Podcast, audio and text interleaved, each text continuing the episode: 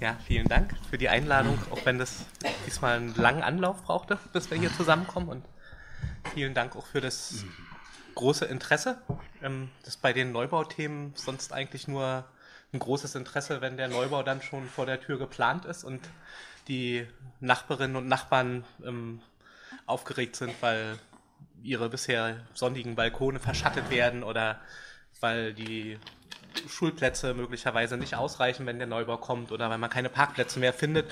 Also wir kennen sozusagen das Neubauinteresse vor allen Dingen immer, wenn es konkret wird und ähm, da hat auch die Berliner Politik im Moment, ähm, glaube ich, den größten Nachholbedarf, nämlich die Beteiligung von denen, die in Berlin schon wohnen, an den geplanten Bauplätzen ähm, so sicherzustellen, dass die Interessen da auch gewahrt bleiben, ist aber auch ein großes Thema ähm, in der Koalitionsvereinbarung, Arbeitsgrundlage ähm, von der neuen Regierungspolitik, über die ich aber heute, also über diesen Teil der Partizipation gar nicht so viel reden will, sondern ich werde mich tatsächlich auf den Neubau konzentrieren, auf den, den es in den letzten Jahren gab, auf den der geplant ist und ähm, werde, wie Fabian das schon auch angedeutet hat, das vor allen Dingen verknüpfen mit einer Analyse der Wohnversorgungsbedarfe. Also für wen brauchen wir eigentlich Wohnungen in Berlin? Was leistet der Neubau dazu, diese Wohnversorgungsbedarfe zu befriedigen? Und ähm, wie könnte ein Neubau aussehen, der ähm, tatsächlich zu günstigen Mietpreisen dann auch angeboten werden kann? Als Stadtforscher. Ähm, kommen, kommen jetzt wieder diese vielen Grafiken auch, ähm, damit das, was ich sage, so ein bisschen hängen bleibt und man Dinge sieht, aber ähm, auch für die, die mit solchen Grafiken und Tabellen nicht so vertraut sind, wir, ähm, also wir können die immer erklären, das ist jetzt eine ganz einfache Grafik, da sehen wir eine rote Linie, das sind die sogenannten Baufertigstellungen. Ja, die sind in so einer Jahresreihe von links nach rechts zwischen 2005, 2015 ähm, dargestellt und wir sehen, dass wir in den Jahren von 2005 bis 2009 ähm, ein sehr, sehr geringes Bauniveau in der Stadt hatten, ja, von unter 4000 Wohnungen pro Jahr. Ähm, da kursieren immer verschiedene Zahlen. Wenn man die Zeitung liest, dann ist häufig von, von höheren Zahlen die Rede. Und das liegt daran, dass ähm, die meisten Statistiken zum Thema, die in der Öffentlichkeit diskutiert werden, gar nicht die Baufertigstellung sind, sondern die genehmigten Bauanträge. Ja, die Zahl der Baugenehmigungen, die ist häufig höher. Die lag auch schon 2007, 2008 mal bei 7000 oder bei 6500 und realisiert werden aber ähm, weniger. Und für uns als Mieterinnen und Mieter in der Stadt ähm, ist natürlich wichtig, nicht zu wissen, wie viel Wohnungen sind genehmigt worden, sondern wie viele Wohnungen sind tatsächlich entstanden. Das zeigt die rote Linie, zeigt aber auch, dass wir ab dem Jahr 2010, 2011 ähm, einen deutlichen Anstieg an diesen Bauaktivitäten haben. Ja, das ist, ähm, sind auch die Jahre, in denen ähm, viel diskutiert wurde, dass man ein Bündnis für den Neubau braucht, in denen es diese großen Pressekampagnen gab, auch bundesweit, die gesagt haben, wir brauchen ähm, gerade in den angespannten Wohnungsmärkten mehr Wohnungen, das ist so der Universalschlüssel in den meisten Argumentationen, ganz sozusagen breit getragen von Wissenschaft, von Baulobby bis hin in die meisten politischen Spektren hinein, dass gesagt wurde, die Mieten steigen, weil wir zu wenig Wohnungen haben, deshalb gibt es so eine große Konkurrenz, ja, das ist die Argumentationsweise dahinter. Und diese große Konkurrenz kann man eigentlich nur auflösen, indem wir mehr Wohnungen bauen egal was für Wohnungen, Hauptsache mehr. Ja, das, das ist diese Bauen, Bauen, Bauen-Ideologie, ähm, wo die Älteren von uns und, und euch ähm, sich vielleicht erinnern, hatten wir auch schon mal, ja, wenn der Generalsekretär die ein oder zwei Millionste Wohnung übergeben hat. So ungefähr ähm, stellt man sich das vor, außer dass man hier schon deutlich sieht, ähm, so richtig auf die Millionenwohnung werden wir gar nicht kommen. Ja, also jetzt sind wir 2015 bei knapp über 10.000 fertiggestellten Wohnungen angekommen und ähm, das sieht schon deutlich mehr aus als die 4000, die wir noch vor zehn Jahren hatten. Aber ähm, ich habe jetzt dieselbe Grafik nochmal ergänzt ähm, um das Wachstum der Haushalte. Ja, das ist diese graue Linie, die ihr oben da gestrichelt seht. Ähm, das zeigt pro Jahr, um wie viel Haushalte Berlin gewachsen ist kennt ja auch die Zahlen, dass immer gesagt wird, ähm, Berlin, die Bevölkerung wächst 40, 50, 60, 70.000, mehr Einwohner hat die Stadt. Ja, das ähm, sind Zahlen, die leicht zu erfassen sind. Wissen wir aber auch, dass die Anzahl von Personen für den Wohnungsmarkt gar nicht so relevant ist, sondern wichtig sind tatsächlich ja, wie viele Haushalte gibt es. Ja, wenn eine Familie mit zwei Kindern nach einer Wohnung sucht, dann ist ein Haushalt, der eine große Wohnung sucht, ähm, dann sind es aber vier Personen, aber diese vier Personen brauchen eine Wohnung. Ja, deshalb also wichtig, Bezugsgröße für die Baufertigstellung ist immer das Wachstum der Haushalte.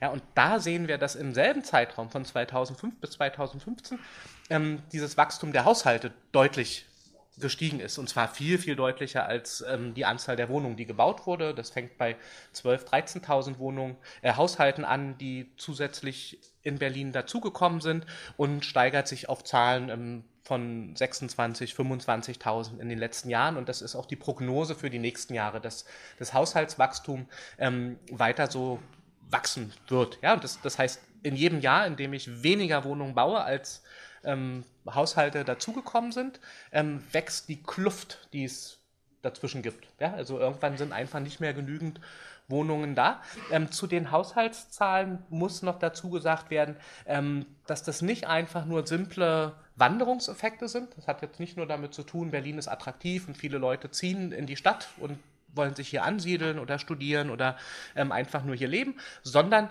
ähm, die Haushalte wachsen auch, weil sich die wie sagt der Soziologe? Demografische Struktur der Gesellschaft verändert. Ähm, weniger Familien, immer mehr Alleinlebende, ähm, in mehreren Wohnungen aufgeteilte Patchwork-Familien, Bestandteile und, und so weiter. Also diese ganze ähm, soziologische und soziale Struktur schlägt sich hier auch nieder, ähm, ist aber für die Wohnungsversorgung völlig egal, wo die neuen Haushalte herkommen. Ähm, die werden in Berlin zurzeit von den Bauaktivitäten ähm, nicht annähernd ausreichend bedient. Wir werden später darauf zurückkommen, warum das ähm, so ist. Also das, das wisst ihr auch. Ähm, das Bauen in Berlin ist gar nicht verboten, sondern das also kann beantragt werden. Ähm, Berlin gilt als, auch als eine Stadt mit extrem vielen Baupotenzialflächen. Ja, also in diesem Stadtentwicklungsplan Wohnen hat das ja die Vorgängerregierung ähm, einmal ausgemessen, hat gesagt, hier ist Platz für mehr als 200.000 Wohnungen. Könnte sofort angefangen werden zu bauen, aber ähm, offensichtlich klappt das nicht so richtig. Warum ist das so, werden wir auch noch klären. Aber hier sehen wir erstmal, Berlin wächst, aber der Wohnungsbestand wächst nicht ähm, stark genug hinterher. Was bedeutet das, wenn das so eine Miss Verhältnis zwischen Haushaltswachstum und Baufertigstellung gibt, dass es nicht genügend Wohnungen gibt. Und wir sehen hier eine Grafik, wo die sogenannte Wohnversorgungsquote dargestellt ist. Wohnversorgungsquote, schwieriger Begriff vielleicht, aber ist relativ einfach zu erklären, misst das Verhältnis zwischen Haushalten, die mit Wohnungen versorgt werden müssen, und den Wohnungen, die tatsächlich vorhanden sind. Ja, da ist jetzt noch nicht mit drin, dass kleine und große Haushalte auch kleine und große Wohnungen brauchen, sondern einfach nur die pure Anzahl von Haushalten und die pure Anzahl von Wohnungen werden hier verglichen. Und wir sehen, dass wir, hier ist ja eine längere Zeitreihe angegeben, dass noch in den 90er Jahren ähm, das eine völlige Überversorgung mit Wohnungen in Berlin gab. Ja, damals hat vor allen Dingen die Politik und auch die Immobilienlobby gesagt, das größte Problem in Berlin ist der Leerstand. Ja, aus Mietersicht ähm, ist Leerstand natürlich gar nicht so ein gravierendes Problem, sondern hat man eine schöne Auswahlmöglichkeit, gibt in fast allen Bezirken noch Wohnungen, in denen man ähm, zu vernünftigen Preisen wohnen kann. Und wir sehen, dass wir eine Wohnversorgungsquote von 108 hatten. Das heißt 108 Wohnungen für 100 Haushalte. Ja, dann standen eben auch immer welche leer. Aber so war die Situation Ende der 90er Jahre. Und wir sehen dann, wie in einem relativ rapiden und schnellen Prozess erst diese Wohnversorgungsquote absinkt ab 2000 7 2008 ähm, in tatsächlich ein kurzzeitiges ähm, Stadium oder bis 2009 in so ein kurzzeitiges Stadium kommt, wo es ausgeglichen ist. Und seitdem haben wir zu wenig Wohnungen. Ja? Sehen wir, wir haben jetzt eine Wohnversorgungsquote von 96. Ähm, 2015 ist hier noch nicht aufgezählt, ähm, wird es etwa in, in diesem Bereich bleiben, vielleicht sogar noch ein bisschen absacken. Ähm, das heißt, wir, wir haben eine Unterversorgung mit Wohnungen. Ja? Und das ist nicht nur ein Problem, weil es nicht reicht, sondern ähm, hat tatsächlich ja diese Konkurrenzwirkung, dass also diese Konkurrenz um Wohnungen deshalb ähm, stärker ist. Was passiert bei Konkurrenzen? Selektion, Wettkampf, wird derjenige genommen, der den höchsten Mietpreis bereit ist zu zahlen. Oder die andere Seite, dass ähm, je stärker die Konkurrenz auf dem Wohnungsmarkt ist zur Wohnungsversorgung, Diskriminierung schlagen, also zuschlagen und, und, und, und akut werden. Das heißt also, sobald diese Wohnversorgungsquote in diesen roten Bereich absackt, ähm, ist stadtweit und konzentriert dann auch nochmal in, in den besonders nachgefragten Vierteln eine Situation, dass bei fast jeder Wohnungsvermietung mehr Bewerbungen gibt als von einem Haushalt. Und was passiert, wenn schon nur zwei Haushalte sich bewerben? Dann kann der Vermieter sich aussuchen, wen er nimmt. Ja, und wenn der Mietpreis schon feststeht, weil er vorher schon in der Annonce stand, dann sucht man sich denjenigen aus, der am besten passt, der den richtigen Nachnamen hat, der keine Kinder, keine Hunde, keine Katzen, was auch immer die Vermieter da wollen. Aber ja, sobald wir eine negative Wohnversorgungsquote haben, ähm, manifestiert sich Diskriminierung, die es auch sonst in der Gesellschaft ja immer gibt. Aber die manifestiert sich da, weil viele Vermieter dann sagen, dann muss ich ja auch nicht mehr an türkische Familien vermieten, dann muss ich hier nicht an Hartz IV Haushalte vermieten, wo ich gar nicht weiß, ähm, ob, ob die regelmäßig die Miete zahlen können, etc. Ja? Also all diese Diskriminierungen stecken hier in diesen roten Balken drin. Und deshalb ist tatsächlich der Wohnungsmangel in Berlin auch ein Problem. Was wir hier sehen ist, und das ist tatsächlich eine sozusagen wichtige Nachricht, dieser Wohnungsmangel, ich habe hier mal, das ist ganz klein geschrieben, ähm, unten drunter die, die Bezirke von Berlin aufgelistet und wir sehen hier in dieser ähm, Bezirksauflistung, dass inzwischen alle Bezirke eine negative Wohnversorgungsquote haben. Ja, das heißt also auch die Geschichten, dass, dass gesagt wird, naja, wer halt in Kreuzberg nichts mehr findet, der kann ja noch nach Spandau oder Marzahn oder Reinickendorf ziehen. Das ist gar nicht mehr so. Ja, auch in Marzahn und Reinickendorf ähm, haben wir im Prinzip einen überladenen Wohnungsmarkt und ähm, nicht, nicht mehr die, die Situation, dass da frei verfügbar ähm, die Wohnungen da sind. Und das hat eine wichtige Konsequenz für die Berliner Stadtentwicklung. Ähm, kennen wahrscheinlich auch schon viele, ähm, die diese ähm, Diskussion über Verdrängung, Gentrification in den Innenstadtbezirken, wo es ja immer darum geht, ähm, dass die Armen an den Stadtrand verdrängt werden. Ja, Berlin ist inzwischen in der Situation von diesen Wohnungsmarktstrukturen her, dass sozusagen eigentlich niemand mehr an den Rand gedrängt werden kann, weil der Rand ja auch schon voll ist. Ja, da, so. Und das, also das, das mag uns jetzt ähm, sozusagen erstmal erheitern, aber das ist natürlich ähm, in der Konsequenz eine sehr dramatische Situation, weil der Verdrängungsdruck in den attraktiven Innenstadtbezirken natürlich weiter anhält und auch da ist. Ja, und aus meiner Sicht ähm, ist, ist genau dieses Zulaufen der Stadt und das die Unmöglichkeit für viele, gerade für die mit geringem Einkommen, eine Alternative irgendwo in Berlin zu finden, ja, das ist einer der Hauptgründe, warum wir so viele Proteste in Berlin zum Wohnungsthema haben. Ja, das sozusagen der Kampf um die eigene Wohnung, die Verteidigung des, des, des Mietvertrages wird zu so einer zentralen Angelegenheit für viele, weil es einfach auch keine individuellen Alternativen gibt. Ja, also selbst wenn ich sage, dann ziehe ich halt nach Reinigendorf, wenn es da auch keine Wohnung mehr gibt, die ich bezahlen kann, dann muss ich um meine Wohnung in Kreuzberg oder in Prenzlauer Berg oder wo auch immer natürlich mit besonderem Engagement kämpfen. Ja? Und das ist, das ist einer der Geheimnisse, also weil, weil, Verdrängung gab es ja auch schon in den 90er Jahren. Ja? Wenn wir hier Prenzlauer Berg und Friedrichshain uns ansehen, wie dort die Mieten gestiegen sind. Und da gab es aber keine Massenproteste, ja? bis, bis auf die sozusagen Anfang der 90er Jahre, wir bleiben alle Bewegung. Ja? Relativ ähm, geschmeidig ist dieser Verdrängungsprozess vonstatten gegangen, weil es für die allermeisten immer eine Alternative gab, wo man noch hinziehen konnte. Diese Alternative verschwindet in Berlin zunehmend. Ja? Wir sehen es jetzt hier erstmal an der Anzahl der Wohnungen, werden das aber gleich noch mit Mietpreisen kennenlernen. Also noch ein Argument, warum wir Wohnungsbau ganz dringend brauchen und, und neue Wohnungen in Berlin gebraucht werden. Ja? Also die Alternative, die will sich aber auch keiner vorstellen, wäre ja, dass man sagt, wir, wir, wir lassen jetzt niemanden mehr rein oder ähm, wir ver verfügen ein Scheidungsverbot ja, dann gibt es auch kein, also nicht, nicht noch mehr. Also wollen wir alles nicht, deshalb werden wir das ähm, mit, mit Wohnungen lösen müssen. So. Hier ist der Versuch, jetzt wird es schon ein bisschen bunter in, in den Karten. Ähm, aber ähm, da wir die Zahlen jetzt schon so ein bisschen kennen, ähm, sehen wir jetzt hier in umgekehrter Farbgebung, das ist natürlich nicht so geschickt, ähm, die Fertigstellung von Wohnungen, die sind jetzt hier kumuliert. Also das heißt, wir, wir sehen jetzt hier, wie viele Wohnungen sind seit 1992 bis zum Jahr 2014 gebaut worden. Insgesamt fast mehr als, also ein bisschen mehr als 200.000 Wohnungen.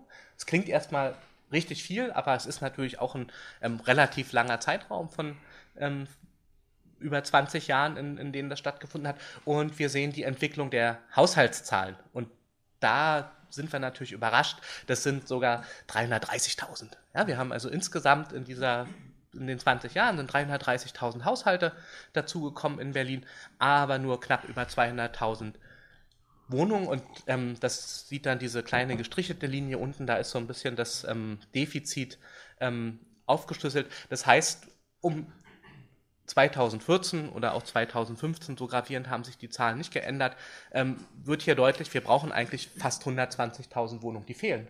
Ja, wir haben 120.000 mehr Haushalte in der Stadt, als wir Wohnungen in der Stadt haben. Ja?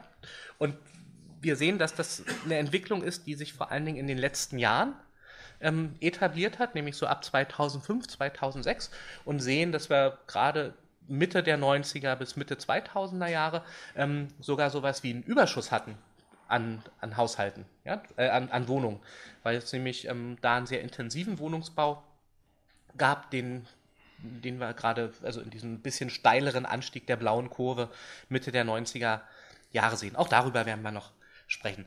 Hier halten wir erstmal fest, Berlin braucht ganz offensichtlich mehr Wohnungen oder weniger Haushalte, aber weil wir das mit den weniger Haushalten nicht wollen, braucht man mehr Wohnungen. So, also ein absoluter Mangel von über 100.000 Wohnungen. Da ist die Prognose der künftigen Bevölkerungsentwicklung noch nicht mit eingerechnet. Also das heißt, das, das ist bei diesen Stadtentwicklungsplänen spielt es immer eine große Rolle, dass man sagt, na, ähm, wir wollen ja auch nicht, also Wohnungen brauchen ja Vorlauf, bis sie geplant und errichtet und vermietet sind.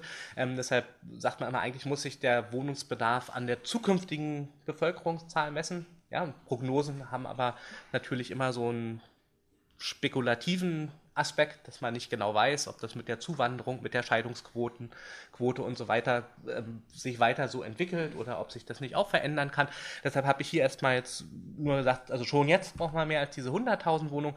Dazu kommt ein Wohnungsbedarf für die Geflüchteten, die auch dauerhaft in Berlin bleiben werden, von ungefähr 25.000 Wohnungen, ist inzwischen auch politischer Konsens bei den neuen, bei, bei der neuen Regierung, dass man sagt, Ziel ist, dass die nicht mehr in Turnhallen wohnen, dass die auch nicht in Sonderunterkünften leben, sondern dass die ganz normal integriert werden in die Stadt. Also müssen sie in Wohnungen wohnen, aber die Wohnung brauchst du dann natürlich auch. Also brauchen wir 25.000 Wohnungen nochmal zusätzlich.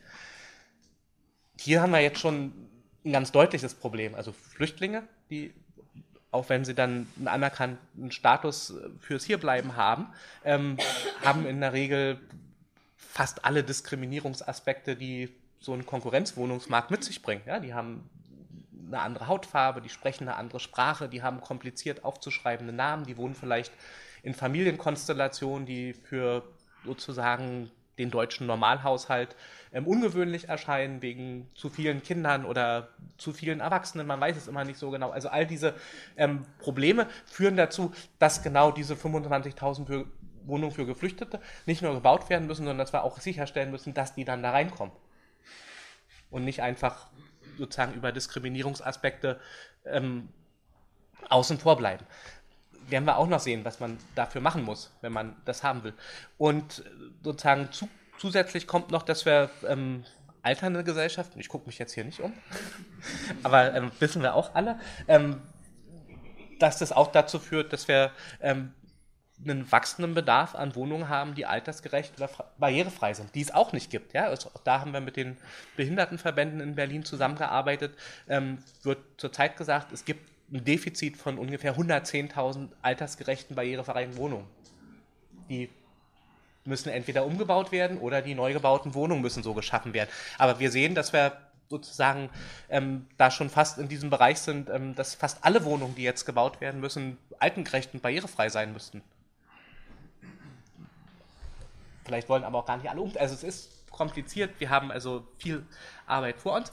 Und eine zentrale Frage bei all diesen Sachen, die wir jetzt schon besprochen haben, ähm, noch gar nicht thematisiert. Wie teuer dürfen denn diese Wohnungen sein? Ja? für die Geflüchteten, für diejenigen, die aus der Innenstadt verdrängt werden, für diejenigen, die altersgerechte, barrierefreie Wohnungen haben, die haben ja nicht alle unglaublich viel Geld. Ja, eine Wohnung muss ja auch bezahlt werden. Also werden wir uns auch damit beschäftigen müssen, wie viel preiswerte Wohnung braucht Berlin eigentlich? Was, was heißt eigentlich preiswert?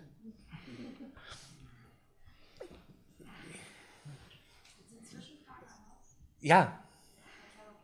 Ich habe nur eine kurze Frage. Wo sind denn die ganzen Menschen jetzt, die einen Haushalt darstellen, aber die Wohnungen sind nicht da? Sind die alle auf der Straße oder wohnen die in Nee, auf, auf der Straße sind, sind gar nicht so viele, aber ähm, es gibt eine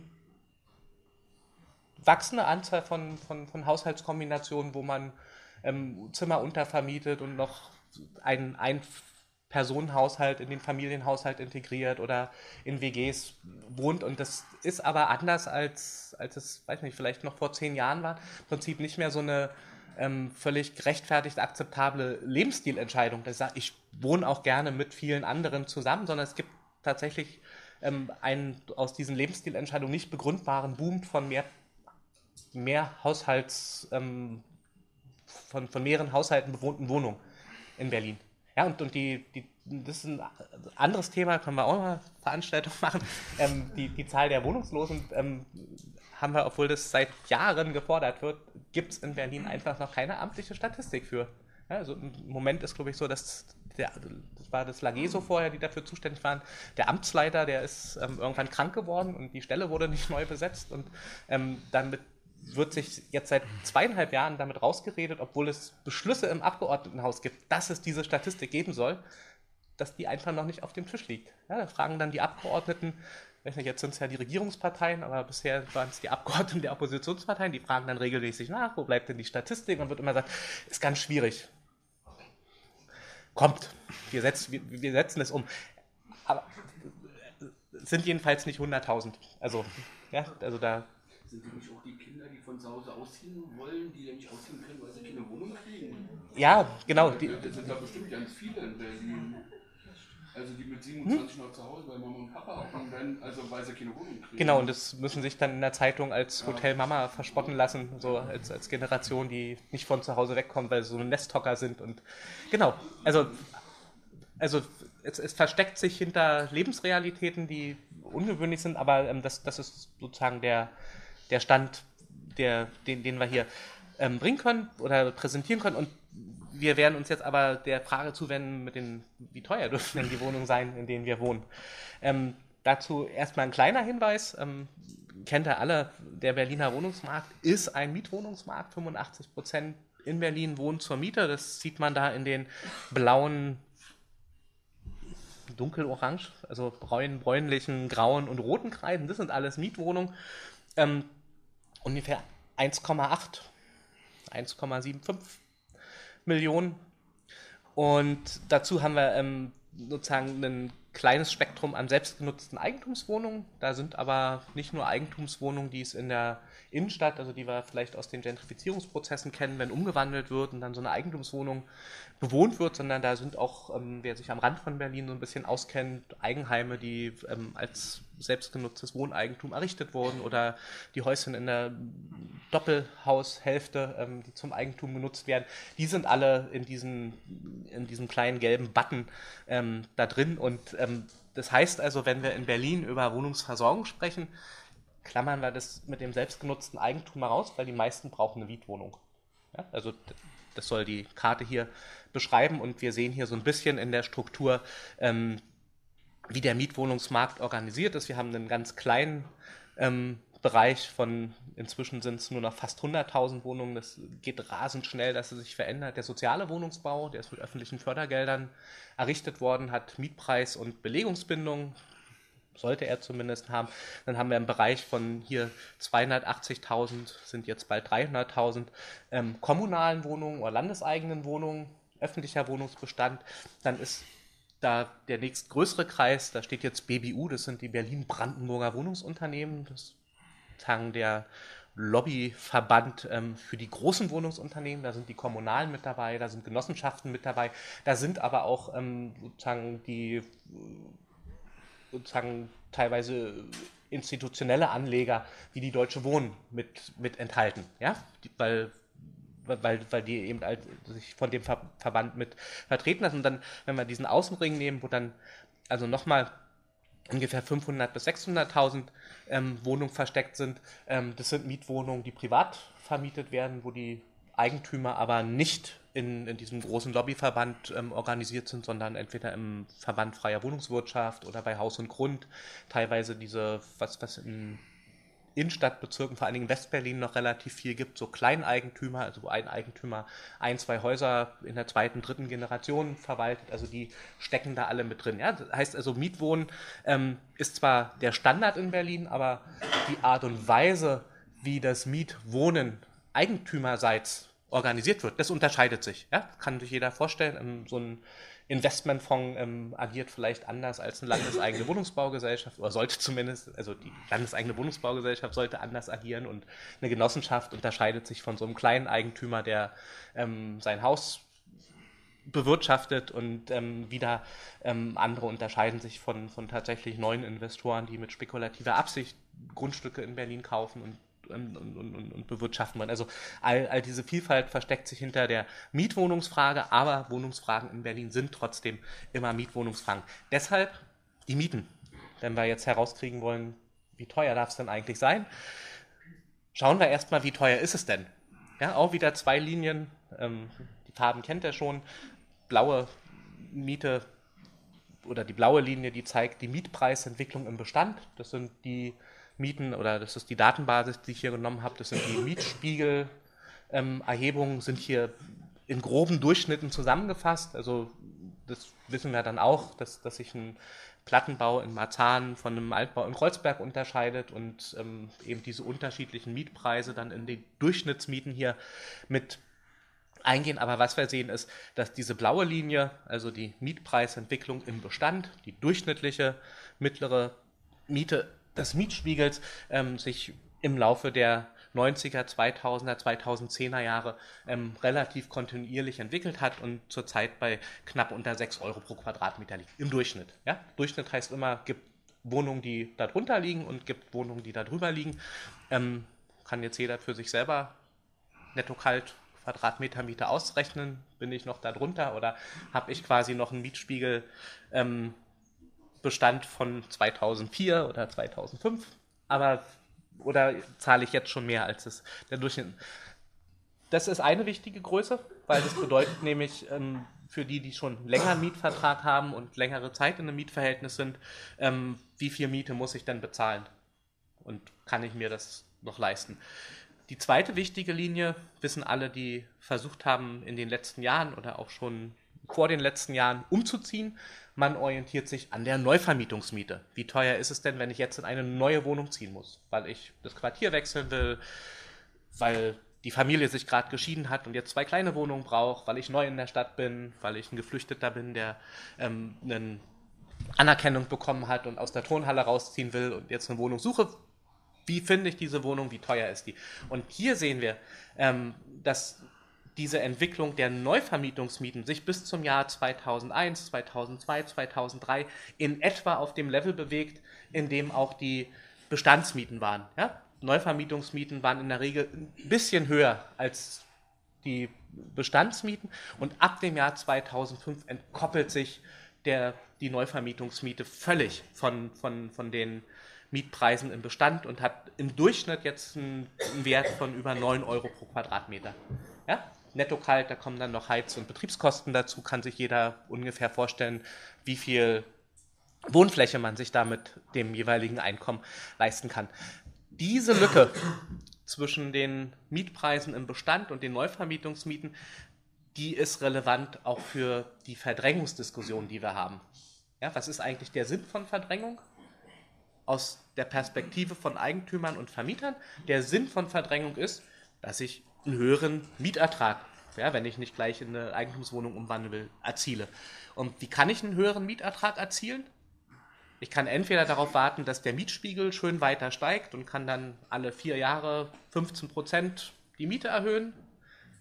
Dann brauche ich ganz schön lange, bis ich sozusagen tatsächlich eine große Ertragssteigerung habe. Oder aber ich kann darauf setzen, dass ich sage, ich kann auf einen Schlag von 6 Euro auf 9 Euro hochziehen. Das Einzige, was mich stört, ist dieser Mieter mit dem langjährigen Mietvertrag oder die Mieterin, die da im Wege steht. Ja, und, und, und dieser, und, und das, das ist, ist ja eine quasi investitionsfreie Ertragssteigerung. Also ich brauche im, im, Gegensatz zu einer Modernisierung oder zu einem Neubau ist, ist, ist das Schließen der Ertragslücke zwischen Bestands- und Neuvermietungsmieten sozusagen tatsächlich ein sozusagen gewinnbringendes Geschäft ohne eigene finanzielle Anstrengung.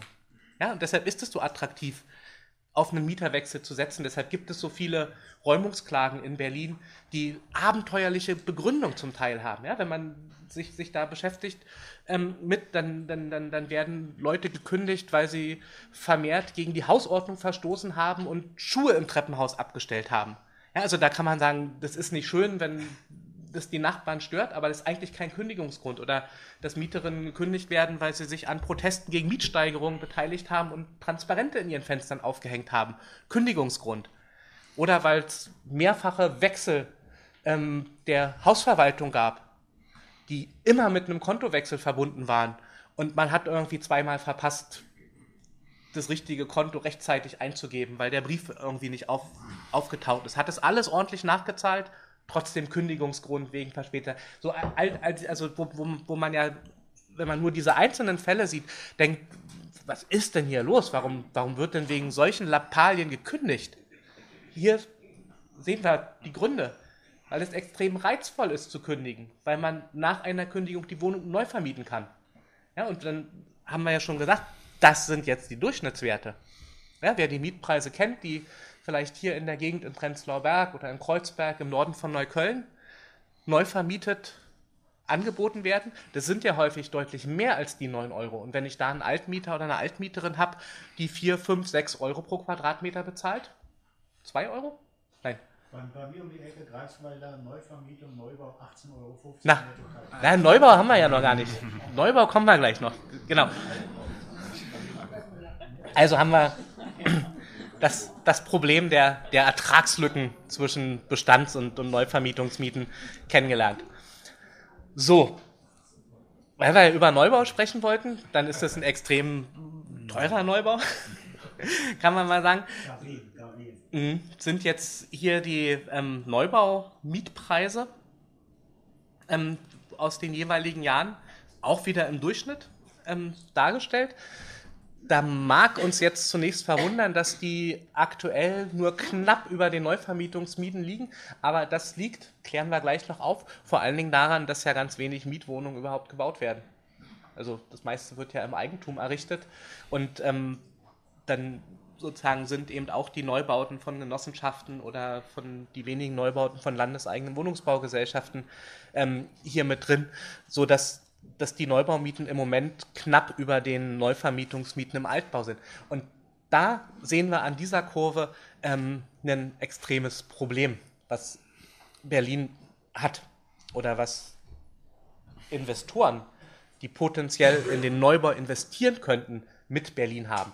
Wenn wir die nämlich 2005, 2006 gefragt hätten, warum baut ihr denn so wenig Wohnungen? Ja? Ihr erinnert euch, das waren die Jahre, als, als, als, als weniger als 4000 Wohnungen pro Jahr gebaut worden. Obwohl, haben wir auch gesehen, die Haushaltszahlen gestiegen sind, der Bedarf schon da war. Wenn man damals Investoren gefragt hätte, warum investiert ihr nicht in den Wohnungsbau, hätten die genau so eine Grafik vorgelegt und hätten gesagt, ich kann ja nicht für sieben oder acht Euro eine Neubauwohnung anbieten, wenn die Leute für fünf Euro einen sanierten Altbau noch finden in der Stadt, dann zieht ja niemand da rein. Ja? Würden wir auch nicht machen. Ja? Wir würden, wenn es preiswertere Wohnungen im guten Standard gibt, würden wir ja nicht in den Neubau ziehen. Ja, das heißt, die haben also gesagt, die Mieten in Berlin sind zu gering, um attraktiv für den Neubau zu sein. Ja, dann sind die Mieten ja gestiegen und ich dachte dann immer so, jetzt muss doch der Neubauboom irgendwann kommen. Und der kam ja auch, aber nicht so stark, wie er gebraucht wurde. Und dann, dann sehen wir gerade in der Zeit zwischen 2010 und 2015 eine Periode, wo man wieder fragen konnte, ähm, liebe Investoren, warum investiert ihr denn jetzt, wo es so dringend gebraucht wird, nicht in den Neubau? Und dann haben die gesagt, na, ich bin ja nicht verrückt, ich kann ja rechnen. Das ist ja viel einfacher, sich ein Bestandsgebäude in der Stadt zu kaufen und darauf zu hoffen, dass man die Neuvermietungsmiete realisieren kann. Da kriege ich ja zwei, drei Euro mehr als mit einem Neubau. Und beim Neubau, da muss ich einen Antrag stellen, da muss ich auf die Genehmigung warten, da muss ich mich mit der Gewerkschaft streiten, weil die mit meinen polnischen Bauarbeitern Probleme haben, da muss ich noch einen Gutachter bezahlen, ähm, dann steigen vielleicht die Baukosten auch noch, weil irgendein Material teurer geworden ist, als in der Kalkulation war, habe ich nur Ärger. Das ist da viel, viel einfacher. Ich kaufe so ein Haus und schmeiße den Mieter raus und ähm, vermiete neu. Ja? Ist sozusagen mit derselben Investitionssumme ein größerer Gewinn zu machen Heißt also, hatten wir jetzt vergangenen Jahre das Argument, ähm, in Berlin sind die Neuvermietungsmieten zu hoch ähm, oder zu attraktiv, um neu zu bauen. Auch ein Problem, weil wir ja gesehen haben, wir bräuchten diese ähm, neu gebauten Wohnungen so dringend. So, ähm, jetzt hat man gesagt, ähm, was kann man sich jetzt hiervon leisten? Also wo, wer, wer muss eigentlich wo wohnen? Und ich habe zwei Begriffe die ich kurz vorstellen will. Das eine ist der Begriff der Angemessenheit. Den kennen alle die, die sich mit dem Sozialgesetz auseinandersetzen. Da heißt es immer, die Kosten der Unterkunft werden übernommen. Das ist das Gute an Hartz IV. Da steht drin, die tatsächlichen Wohnkosten werden übernommen. Und dann kommt dieser teuflische Nachsatz, soweit sie angemessen sind. Was angemessen ist, das regelt dann. Nee, das regelt nicht der Markt, das, das, das regeln die auf Ausführungsvorschriften ähm, auf kommunaler Ebene. Und in Berlin haben wir jetzt die AV Wohnen, also Ausführungsvorschrift Wohnen. Da wird dann festgelegt, was angemessen ist. Der Gesetzgeber und auch ähm, die Gesetz, wie heißt, Gesetzsprechung ähm, geben da wichtige Hinweise. Die sagen zum Beispiel, dass ähm, die Angemessenheit sich im unteren Segment des Mietwohnungsangebots bewegen soll, was in Berlin lange dazu geführt hat, dass man gesagt hat, na, dann nehmen wir mal die Durchschnittsmieten, die es in Berlin gibt und ziehen da irgendwas ab und sagen dann, das ist das untere Segment und dann, dann hatte man plötzlich definierte Bemessungsgrenzen der angemessenen Kosten der Unterkunft, ähm, für die es fast keine Wohnung in Berlin gab, jedenfalls keine verfügbaren und erst recht keine neu vermieteten Wohnungen. Also das heißt, ähm, wenn wir über wie teuer dürfen Wohnungen sein sprechen, dann müssen wir immer diese Angemessenheiten im Auge haben, diese definierten Angemessenheiten. Ja? Das ist keine tatsächliche Angemessenheit, sondern die Grenze der Angemessenheit wird in Berlin vom Gesetzgeber, also vom, von, von der Landesregierung definiert. Das betrifft, und das sind viele, 350.000 Bedarfsgemeinschaften. Ja? Auch wenn ihr ähm, Zahlen hört, dass es in Berlin gerade boomt mit der Wirtschaft, dass wir weniger Arbeitslose haben, dass es mehr bezahlte Beschäftigung, sozialversicherungspflichtige Jobs etc. gibt. Die Zahl der Bedarfsgemeinschaften, die von Transferleistungen abhängen, ist unabhängig von diesen sozusagen Arbeitslosenentwicklung, unabhängig von diesen kleinen Jobwundern, die uns in der Presse berichtet werden, seit vielen Jahren oszilliert die um diese 350.000 Bedarfsgemeinschaften, 350.000 Haushalte, die von diesen Sozialtransferleistungen abhängen und die sich an die Kosten der Unterkunft halten müssen. Ja, das, das ist tatsächlich eine relativ große große Anzahl, können wir jetzt auch nochmal überlegen, wie viele Personen das sind. Das sind nämlich fast 700.000 in Berlin. Ja, also um, um so eine Größenordnung zu haben, wie viel ähm, sich daran halten müssen. Ein zweiter Punkt, deshalb steht oben drüber, was ist angemessen, was ist leistbar. Das wäre nämlich mein Vorschlag, statt preiswert diese Begriffe zu nehmen, weil die mir sinnvoller erscheinen. Dann haben wir noch 300.000 Haushalte zusätzlich zu den 350.000 Bedarfsgemeinschaften, die haben einfach ein geringes Einkommen. Die haben ein geringes Einkommen, weniger als 80 Prozent des Durchschnittseinkommens. Ja, das ist natürlich, ob du in einem Ein-Personen-Haushalt, zwei, drei, vier Personen-Haushalt mit Kindern oder mit vielen Erwachsenen wohnst, unterscheidet sich das. Aber sozusagen, ich kann für jeden Haushaltstyp sagen, wer weniger als 80 Prozent vom Durchschnitt hat, der ist wirklich schon fast an der Armutsgrenze. Ist hier definiert als geringes Einkommen. Da haben wir 300.000 Haushalte, die haben so ein geringes Einkommen, aber es ist nicht so gering, dass man in die Transferleistungsberechtigung fällt. Ja, das heißt, die brauchen auch Wohnungen. Dann haben wir zusammen, also in Berlin, 350.000 Wohnungen, die wir brauchen, die entweder angemessen sein müssen nach diesen Definitionen der AV Wohn für Hartz IV und SGB XII und zusätzlich 300.000 Haushalte, die geringe Einkommen haben und die brauchen leistbare Wohnungen. Das ist ein Begriff, den habe ich mir von den österreichischen Wohnungsforschern und, und Wohnungspolitikern, Politikerinnen abgeschaut. Die sagen nämlich nicht preiswert, sondern sagen, was an der Wohnung wichtig ist am Mietpreis, ist die Leistbarkeit. Und Leistbarkeit beinhaltet, dass es im Verhältnis zum Einkommen steht. Ja? Und eine Wohnung, die für einen Personenhaushalt 450 Euro kostet, ja, die kann ich mit einem Professorengehalt extrem preiswert finden. Ja, und die Studierenden, die im selben Seminarraum sitzen, finden das vielleicht ganz schön teuer. Ja, also das, das heißt, das macht gar keinen Sinn zu sagen, preiswerte Wohnung ist, ist ab einem ab einem bestimmten Wert, mehr als 350 Euro soll niemand zahlen oder so, sondern entscheidend ist die Leistbarkeit zu dem jeweiligen Einkommen. Ja, und da wird in der Regel setzt sich da gerade durch, auch in Berlin eine Diskussion, die sagt, es müsste eigentlich übertragbare Mietbelastungsquoten definiert werden. Also wie hoch soll der maximale Anteil sein von dem, was am verfügbaren Einkommen für die Miete ausgegeben wird. Ja? Wird dann viel diskutiert, soll das die Netto-Kaltmiete sein oder die Brutto-Warmmiete? Ist 30 Prozent angemessen oder 25 Prozent? Ähm, große Debatten muss, muss man auch führen, aber sinnvoll ist schon mal, dass die Debatten überhaupt gibt, weil das heißt, wir bekommen bei der Bewertung der Wohnungsversorgungssituation den Aspekt der Leistbarkeit überhaupt in die Diskussion. Ja? Und, und sagen, Wohnungen haben nicht einen fixen Mietpreis und dann ist es gut, sondern wir sagen, die Wohnungen sollen für den jeweiligen Haushalt und die jeweiligen Einkommen passen. Ja, das ist ja auch das, was wir uns wünschen. Also haben wir zwei wichtige Begriffe ähm, kennengelernt, über die wir gleich noch ein bisschen in die Realität eingehen. Ich habe hier mal zur Angemessenheit, ja, das waren diese Angemessenheitsgrenzen nach Hartz IV, das sind hier die typischen Tabellen, die kann man dann auf der Webseite der Sozialverwaltung sehen. Da gibt es irgendwo Hinweise zur AV Wohnen, Ausführungsvorschrift Wohnen. Da sind dann die Tabellen drin, wie viel wird ähm, gewährt. Also was ist die Bemessungsgrenze?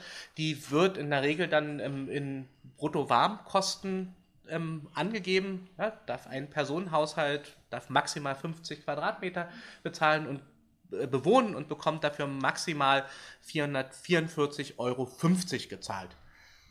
Muss man erstmal finden, die Wohnung. Wenn man sie hat, ähm, hat man schon ganz gut.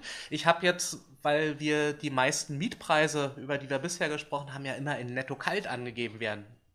Durchschnittsberechnung wieder angestellt, habe gesagt, so wie viel Heizkosten hat der Berliner und Berlinerin durchschnittlich, wie viel Betriebskosten wird durchschnittlich bezahlt.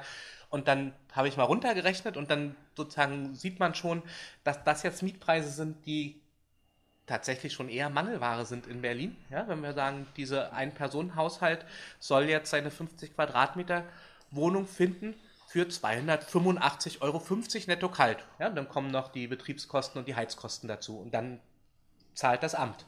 2006 war das so noch gewesen mit den Preisen, jetzt nicht mehr. Genau, die Preise haben wir schon gar nicht mehr. Damit wir es in unseren Rechnungen gleich haben, habe ich es hier mal ausgerechnet, wie viel das netto kalt ähm, pro Quadratmeter bedeutet. Und wir sehen, das sind je nach Wohnungsgröße, Haushaltsgröße, ähm, Werte zwischen 5,33 Euro und 5,71 Euro. Das wäre also der Mietpreis, ja, wenn man diese maximale Wohnungsgröße ausschöpft. Häufig ist auch ein Problem, dass vielleicht gibt es die Zweiraumwohnung mit 60 Quadratmetern in der Innenstadt gar nicht. Ja, da haben wir diese Gründerzeitquartiere, da sozusagen ist schon eine Zweiraumwohnung häufig mit 70 Quadratmeter oder hat 64 Quadratmeter. Also das heißt, auch durch die Wohnungsgröße wird dann die, diese Bemessungsgrenze auch nochmal überschritten. Aber selbst wenn wir annehmen, es würde all diese Wohnungen in der entsprechenden Größe geben, haben wir hier sozusagen Obergrenzen der Netto-Kaltmiete.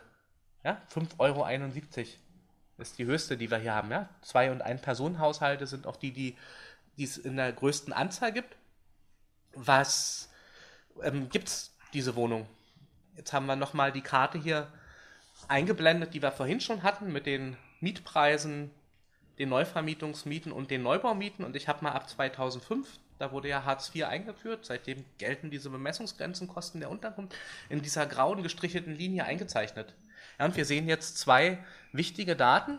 Wir sehen einmal 2006 Gleich nach Einführung dieser Bemessungsgrenze wird deutlich, Neuvermietungsmieten sind im Durchschnitt über diesen Bemessungsgrenzen. Also Hartz IV darf eigentlich schon ab 2006 gar nicht mehr umziehen. Ja, also haben wir jetzt schon gelernt, sind ja Durchschnittswerte, heißt, sind immer Wohnungen, die sind teurer und es gibt auch ein paar, die sind geringer, aber als Durchschnittsorientierung ist das sozusagen schon ähm, eine Wegmarke. Und das, was uns besonders erschrecken sollte, ist das, was 2014 passiert. Jetzt durchbrechen nämlich die Bestandsmieten, also da, wo ich schon immer drin wohne, die Wohnung, die durchbrechen jetzt im Durchschnitt auch noch die Angemessenheitsgrenzen. Ja, das heißt, dieser Druck, der sozusagen, ich habe jetzt die Zahlen nicht im Kopf, aber das passiert zigtausend Mal in Berlin, dass die Jobcenter ähm, an die transferleistungsbeziehenden Haushalte Briefe verschicken ähm, durch die letzte Mieterhöhung. Das kann eine Modernisierungsmaßnahme gewesen sein, das kann eine Anpassung über Mietspiegelanpassung gewesen sein. Ihre Wohnung ist teurer als die Angemessenheitsgrenze. Bitte senken Sie Ihre Wohnkosten. Ja, dann, dann, dann sagt ihr das, das Jobcenter, bitte senken Sie Ihre Wohnkosten. Ja, dann kann man ja gerne versuchen, dann kann man seinen Vermieter anrufen, kann sagen, ich habe gerade einen offiziellen Brief bekommen, wir müssen die Wohnkosten senken. Wenn er das dann nicht macht, und das ist ja derselbe Vermieter vielleicht, der auch weiß, dass er bei einer Neuvermietung ähm, den doppelten Preis kassieren kann. Also warum sollte der jetzt die Wohnkosten senken? Ja? Und dann kann man überlegen, ob ich die Wohnkosten senke, weil ich nicht mehr heize. Ja, das geht vielleicht ein Winter gut und dann steigt die Miete noch weiter. Dann kann man durch dieses sozusagen Reduzieren von Heizkosten die Wohnkosten nicht mehr senken und dann bleibt irgendwann nur noch übrig, dass ich mir eine andere Wohnung suche. Wo wir schon gelernt haben, die gibt es ja eigentlich gar nicht. Ja? Oder ich muss den Fehlbetrag von meinen tatsächlichen Kosten und den Wohnkosten, die mir vom Amt gezahlt werden, selber zahlen, die Differenz. Woraus bezahle ich das? Aus dem Regelbedarf, ja, den der Gesetzgeber so eng geschnitten hat, dass er sagt, das soll ja auch gerade mal so das minimale Existenzminimum garantieren. Ja, das, ja, da sind, weiß nicht, ob äh, jemand da ist, der, der mit den Berliner Tafeln ähm, zu tun hat, wo, wo ja Essen ausgegeben wird, die sagen, dass regelmäßig zum Monatsende sozusagen verdoppeln sich die, die Zahlen von denen, die auf, auf diese Essensangebote angewiesen sind. Ja, und das ist nicht damit zu begründen, dass es am Ende des Monats irgendwie die großen Leckereien bei den Berliner Tafeln gibt, sondern das einzige Grund dafür ist, dass das Geld am Ende nicht mehr reicht, weil ich zum Anfang meine Miete gezahlt habe und dann reicht das Geld, weil ich ja aus dem Regelsatz die überhöhte Miete bezahlen muss reicht dann eben nicht für vier Wochen, sondern nur noch für zweieinhalb Wochen oder für drei Wochen. Ja, also das haben wir, wir sehen diese Probleme, die, die hier in den Statistiken auftauchen, ähm, in, in all den Beratungsinstitutionen in Berlin auch immer wieder. Ja, das ist das, das Elend, was wir jetzt schon haben. Und es sind 350.000 Haushalte, ja, die, die davon betroffen sind. Also es ist jetzt nicht, nicht eine kleine marginale Größe der Stadtgesellschaft, über die wir sprechen, ja, sondern über viele hunderttausend Haushalte. Also haben wir hier ein Problem. Achso, Neubau wollten wir auch reden. Der, der ist jenseits von allem, ja? Also das haben wir hier schon ähm, auch deutlich gesehen. Ja, also der wird teuer gebaut. Jetzt, jetzt sehen wir hier diese Mietgrenze der Angemessenheit und jetzt, jetzt, jetzt haben wir vielleicht im Hinterkopf, dass, dass wir, ich habe den mitgebracht, Koalitionsvereinbarung, da steht ja alles drin, was jetzt gut gemacht werden soll. Da steht ja drin, dass jetzt auch gefördert wird wieder. Bis wohin wird gefördert? Was ist die niedrigste Miete, auf die da abgesenkt wird? Weiß es jemand? 6,50 Euro. Ist immer noch zu hoch. Also dafür wird prämiert, dass man eine ganz kleine Wohnung baut und ähm, mit 6,50 Euro kann man auf 41 Quadratmetern einen Ein-Personen-Haushalt auch schon fast wieder mit einer angemessenen Miete versorgen. Aber sozusagen der, der Effekt stellt sich sozusagen noch nicht so ganz ein, zumal ja auch noch nicht so viel gebaut wird. So. Se seid ihr alle noch aufnahmefähig? Ich kann ja, ja? mal. Okay. Ähm, die Frage, die wir uns gestellt haben, oder die ich mir gestellt habe, ähm, war, wenn wir jetzt von diesen Durchschnitten immer gesprochen haben, wie ist es denn jetzt in Wirklichkeit verteilt? Also wie viele angemessene Wohnungen gibt es denn für Hartz IV in diesem Mietspiegelbestand? Und ähm, da habe ich mir den aktuellen Mietspiegel von 2015 genommen, den kennen vielleicht die einen oder die anderen. Ähm, da wird für die verschiedenen Wohnungsbaualterklassen, Wohnungsgrößen, Lagen, Ausstattungsstandards werden diese unterschiedlichen Mieten ähm, dargestellt. Das heißt also, in diesen Tabellen gibt es unglaublich viele Informationen, die, die auch genutzt werden können. Und wir mal ein Mietspiegelfeld rausgenommen, wo wir also sehen, was wir alles Baualter, Ausstattung, Größe, Lage, Median der Mietpreise, also der Mittelwert, der dort angegeben wird, ein oberer und unterer Spannwert. Und aus all diesen Informationen kann ich mir ähm, für Freunde der Statistik, ich habe mir mal ein Mietspiegelfeld aus einer Lage jetzt rausgesucht und da kann man sich jetzt ausrechnen, ähm, wie die Mietpreise in diesem einen Mietspiegelfeld verteilt sind. Ja? Von diesen vielen Mietspiegelfeldern habe ich für jedes Mietspiegelfeld so eine schöne Rechnung hier angestellt und habe gefragt, wie viele von diesen Mieten sind eigentlich angemessen. Ja, hier haben wir jetzt eine ähm, kleine Wohnung in guter Lage. Da gibt es insgesamt in dem Mietspiegelfeld 7000 Wohnungen. Ähm, hab mir, weil das ein großer Flächenbestand ist von, von 40 bis unter 60 Quadratmeter, nochmal das, das Feld geteilt und habe also 50 Quadratmeter, 40 bis 50 Quadratmeter rausgesucht und habe jetzt nach den Wohnungen gesucht, die als angemessen in der Netto-Kaltmiete gelten würden, 285,50 Euro. Habe für dieses Mietspiegelfeld rausgefunden, da sind ungefähr 2000 angemessene Wohnungen, 64 Prozent. Ja? Also nur um euch das nachvollziehbar zu machen, das habe ich, also das macht ein Computerprogramm dann, ja, aber also das das wird dann für jedes einzelne von diesen Mietspiegelfeldern ausgerechnet und am Ende kann ich zusammenfassen und kann sagen, wie viele angemessene Wohnungen gibt es eigentlich. Das heißt nicht, dass die, die auf die angemessenen Wohnungen angewiesen sind, in diesen Wohnungen auch wohnen. Also das Verteilungsproblem haben wir jetzt noch nicht gelöst, sondern wir wollten erstmal nur rauskriegen, gibt es überhaupt genügend angemessene Wohnungen in Berlin? Also da ist zu teuer, ja.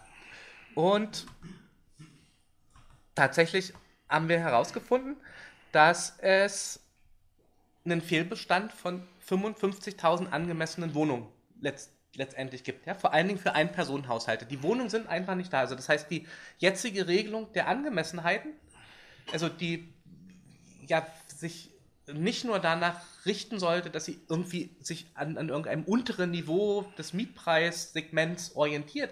Die orientiert sich in Berlin nicht nach dem realen Bestand. Also ich müsste ja mindestens sagen, ähm, es, es müssten wenigstens die unteren 350.000 Wohnungen dazugehören, gehören sie aber nicht. Ja, das heißt also großer Reformbedarf, was die Richtlinien oder Ausführungsvorschriften für die Bemessungsgrenzen der Angemessenheit angeht. Hm bei den, das ist im Bestand, also schon da, wo die, das ist die blaue Linie vorhin, die nur so ganz langsam gestiegen ist. Schon da haben wir also einen Fehlbestand von diesen 55.000 Wohnungen. Dann haben wir in einem zweiten Punkt mal geschaut, ähm, wie haben sich eigentlich die Miet- und Wohnungsangebote in Berlin entwickelt. Ja? Wenn ich eine neue Wohnung suche, wie viele gibt es da eigentlich? Ähm, wie viele angemessene Wohnungen gibt es? Und ähm, hier gibt es in dieser Zeitreihe von 2007 bis 2015 die für uns wichtige Linie ist die rote Linie. Das ist das Angebot mit angemessenen Wohnungen. Jetzt sehen wir, 2007 waren knapp über 100.000 angemessene Wohnungen im Angebot. Das heißt, 2007 war ein Zeitpunkt, wenn ich als Hartz-IV-Empfänger oder Empfängerin umziehen wollte, ähm, konnte ich bei ImmoScout oder wo auch immer 100.000 Wohnungen finden, ähm, die zu diesen, die, also wo, wo die Kosten von, vom Jobcenter übernommen worden wären. Ja, also heißt, man konnte zu dem Zeitpunkt noch, noch umziehen. Ja, das, das liegt daran, dass es eben auch viele sehr teure Wohnungen gab. Ja, deshalb haben wir das vorhin in den Durchschnitten nicht gesehen. Und jetzt sehen wir aber, dass diese Linie der angemessenen Wohnung zum Jahr 2015, also fast auf den Nullpunkt geht. Ja, also weil das schon gar nicht mehr in meiner Skala erkennbar ist. Es sind zwischen 9.000 und 10.000 2015 nur noch. Was? Also hat sich, wie sagt man da, halbiert, durch, durch 10 geteilt. Also ich, ich, durch, hat sich gezehntelt. Das Angebot hat sich gezehntelt. Ja. Nicht viel besser sieht es in dieser äh, gelben Linie aus. Das sind die anderen Mietwohnungen. Also die, die sind teurer als diese Angemessenheitsgrenze, aber immerhin noch Mietwohnung.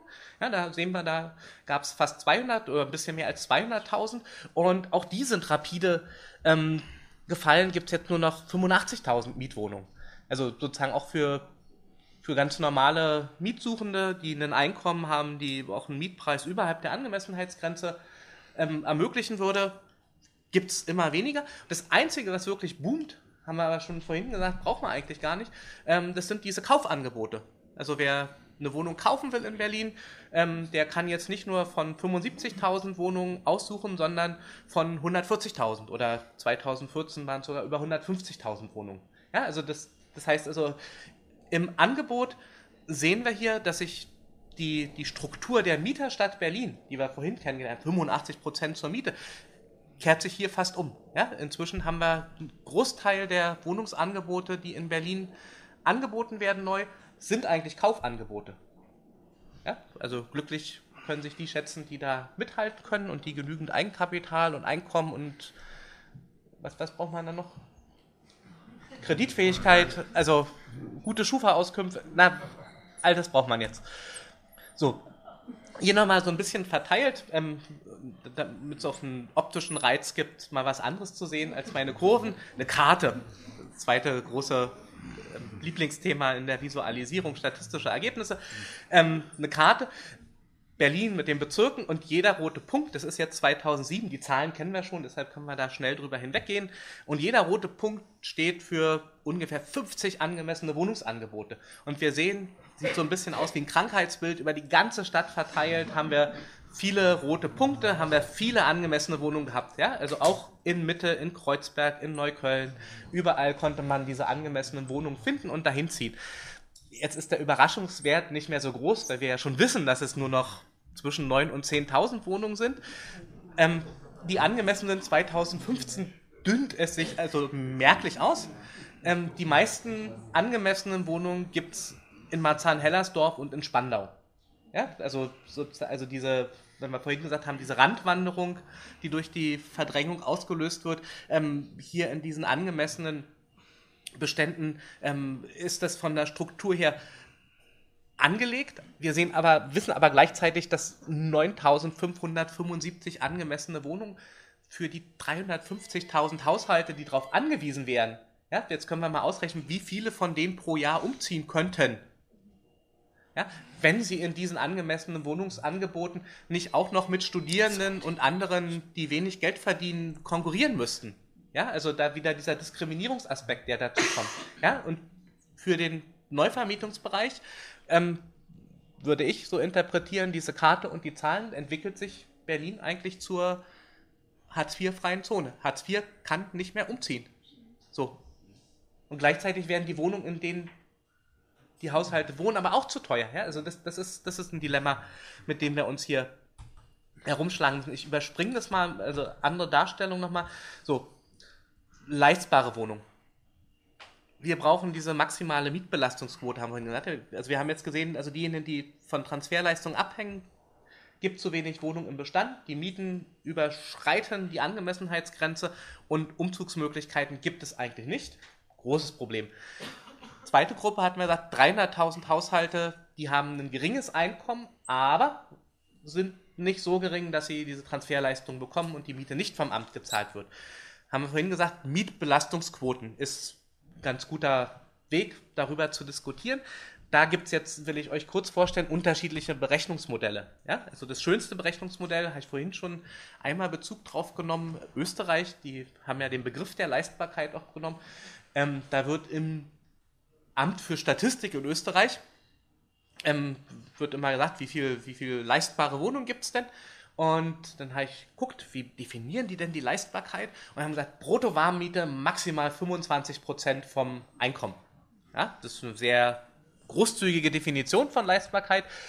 In Berlin ähm, haben wir trotz sagen, dem Bündnis für preiswerte Mieten mit unseren Wohnungsbaugesellschaften bisher immer so die Grenze, dass gesagt wird, 30% der Netto-Kaltmiete, das ist leistbar. 30% klingt auch toll, der Mieterverein sagt, das auch häufig und muss dann immer verbessert werden, dass man sagt, ist eigentlich zu hoch, da kommen ja noch die Heizkosten dazu und die Betriebskosten. Und dann bist du ganz schnell, wenn dein Einkommen gering ist, bei 50 oder 55 Prozent.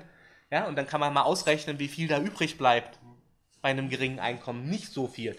Ja, also das heißt, das sind diese Berechnungsmöglichkeiten. Ähm, ich habe hier mal für so ein ein-Personen-Haushalt, der 80 Prozent des Berliner Durchschnittseinkommens von Ein-Personen-Haushalten verdient, also ungefähr 1000 Euro, wenn der auf 50 Quadratmeter wohnt, ähm, der hätte hier leistbare Wohnkosten Brutto warm, maximal 25 Prozent, 255 Euro.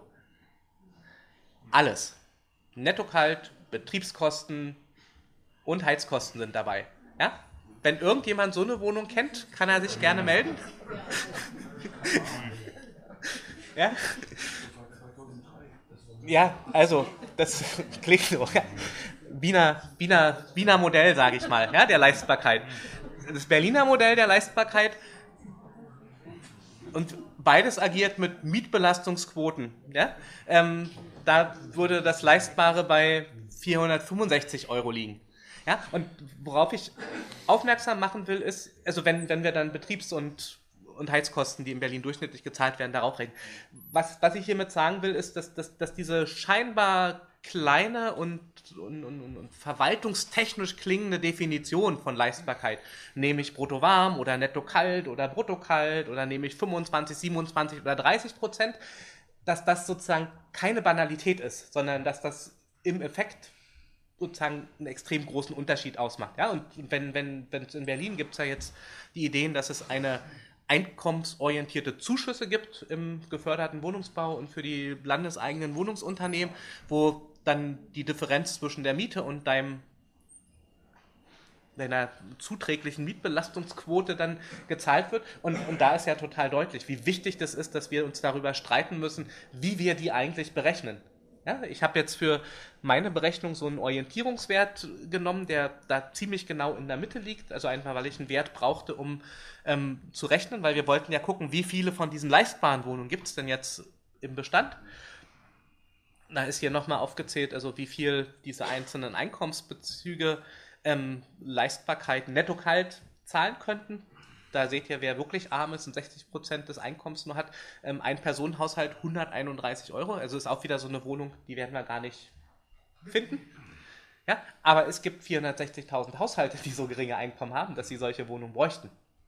Ja, und bei denen die 80 Prozent des Durchschnitts verdienen, ja, das sind 648 Haushalte, Leistbarkeit für einen Personenhaushalte, netto kalt 200 Euro.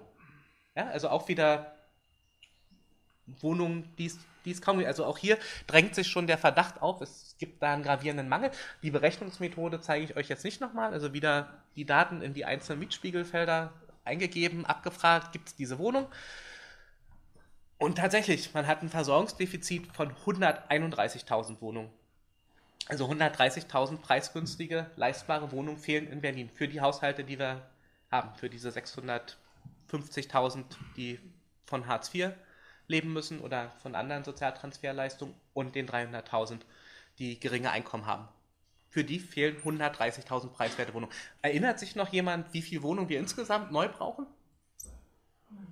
125.000? Wie auch immer das, das gerechnet wurde. Die Zahl Defizits an preisgünstigen Wohnungen ist jetzt schon größer als, als dieser Neubaubedarf, den wir haben. Also selbst wenn es uns gelingen würde, jede Neubauwohnung zu diesen Konditionen, 200 Euro kalt für die Haushalte, die es brauchen, zu errichten, würden am Ende immer noch nicht genügend preiswerte Wohnungen in der Stadt bleiben. Ja, also, so, also nur um, um weil, weil manchmal gesagt wird, wir, wir sollen in Berlin nicht so dramatisieren und sollen irgendwie nach München oder nach London oder irgendwo hinschauen, wo es noch viel schlimmer ist. Ja, also es ist dramatisch. Nochmal zusammengefasst. Also 100.000 Wohnungen ohne die Prognosen Bevölkerungsentwicklung, 25.000 Wohnungen für Geflüchtete, 130.000 leistbare Wohnungen brauchen wir. Haben schon gesehen, gerade in den Wohnungsangeboten gibt es einen gravierenden Mangel an den ähm, leistbaren und angemessenen Wohnungen. Und jetzt fragen wir uns bei diesen Zahlen 100.000, 130.000 was kann der Neubau, der jetzt gerade 10.000 neue Wohnungen hat? Haben wir vorhin schon gelernt, der Bedarf wäre ja schon viel höher. Einfach nur, äh, da haben wir ja nur über die Quantitäten gesprochen. Da haben wir noch gar nicht über Preise gesprochen. Ja, jetzt müssen wir über Preise sprechen, weil wir die Preise kennengelernt haben, die angemessen und leistbar sind. Ja, die für 650.000 Haushalte in Berlin maßgeblich sein sollten. Und ich habe hier mal von dem Wohnungsmarktreport der Berlin Hüb, das ist so ein Finanzierungsinstitut ähm, der Berliner Immobilienbranche, ganz neu 2016 mit den Daten von 2015, die aktuellen Neubauprojekte auf einer Karte. Ja, das seht ihr, das sind rote, blaue und graue Punkte. Das Rot ist jetzt hier nicht mehr angemessen wie in meinen Karten, sondern heißt Eigentumswohnungsprojekte. Die fallen schon mal komplett raus, wenn wir jetzt fragen, welchen Neubaubeitrag gibt es für die Versorgungslücken, die wir gerade gezeigt haben. Ja, wir könnten jetzt nach diesen blauen Punkten schauen, da werden Mietwohnungen gebaut. Zu welchen Konditionen werden die eigentlich errichtet? Ja, 200 Euro netto kalt? Nein.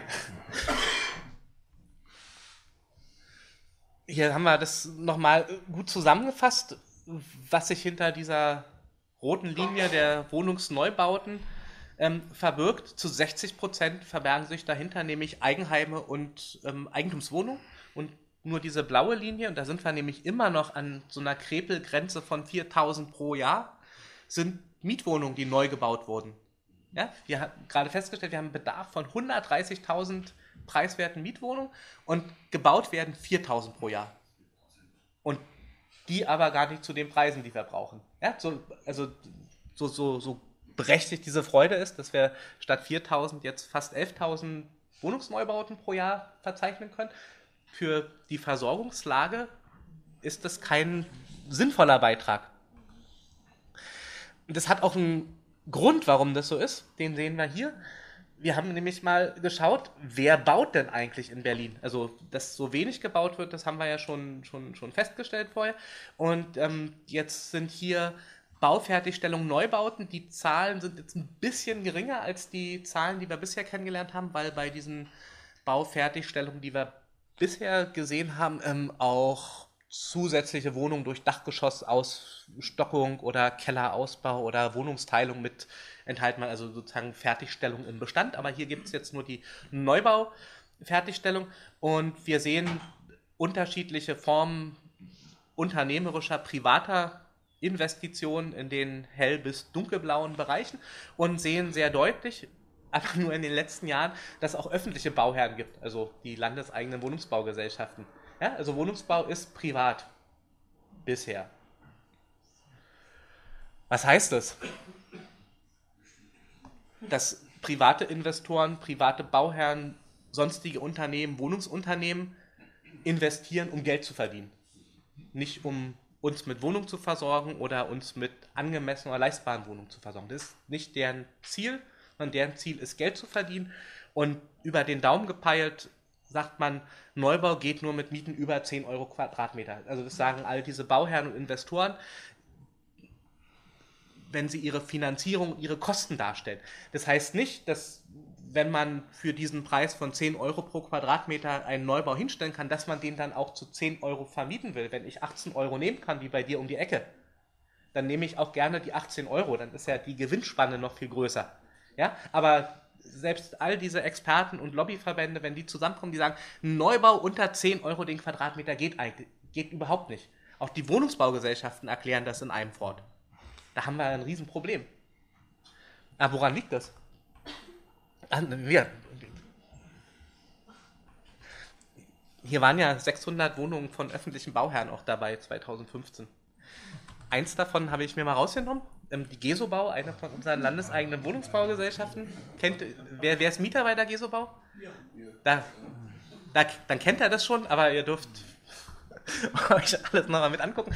Ich war 2014 ähm, total erfreut, als ich gesehen habe, ähm, die Gesobau geht jetzt in die Neubauoffensive. Ja, also hier nochmal diese Karte, wir sehen, also öffentliche Investitionen gab es über ein Jahrzehnt überhaupt nicht im Wohnungsbau. Ja, und dann gab es ja so Anzüge einer wohnungspolitischen Wende, auch durch den Druck von der Straße, evoziert. Und ähm, dann heißt es, jetzt baut auch die öffentliche Wohnungsbaugesellschaft endlich wieder Wohnung. Ja, und dann guckt mal hier auf der Webseite Neubauoffensive, weil das so klein geschrieben ist, habe ich hier mal den wichtigsten Satz herausgeholt. Als städtisches Wohnungsunternehmen leistet die Gesobau aktiv ihren Beitrag, um in der Stadt Berlin auch in Zukunft bezahlbaren Wohnraum für breite Schichten der Bevölkerung anzubieten, bereitzustellen. Ja, denkt man, genau das ist ja das, was fehlt. Ja? Ich wollte mich gerade bedanken bei, bei der Gesobau, dass, dass sie das gehört haben, dass es so wichtig ist, öffentlichen Wohnungsbau zu machen und dachte man, ah, guckst du mal ins Detail. Und da werden tatsächlich Wohnungen angeboten, Pankower Gärten, Doppelhaushälften für Familien. Klingt eigentlich nicht schlecht, ist jetzt hier ganz schwer zu erkennen, weil es so eine schlechte Kopie ist. Auch hier das Wichtigste herausgeschrieben. Also da werden für die Familie wird 150 Quadratmeter, fast fünf Zimmer, Kaltmiete 1830 Euro und 60 Cent. Das ist ganz schön teuer, dachte ich mir. Jetzt wissen wir, netto kalt, das ist ja in Berlin die Marge. Ja, wir haben ja nicht die Brutto-Warm-Quote, da wird gesagt, maximale Mietbelastungsquote 30 Prozent. Wie viel soll denn diese Familie verdienen? 6000 Euro. Ja, gibt's, gibt's das überhaupt?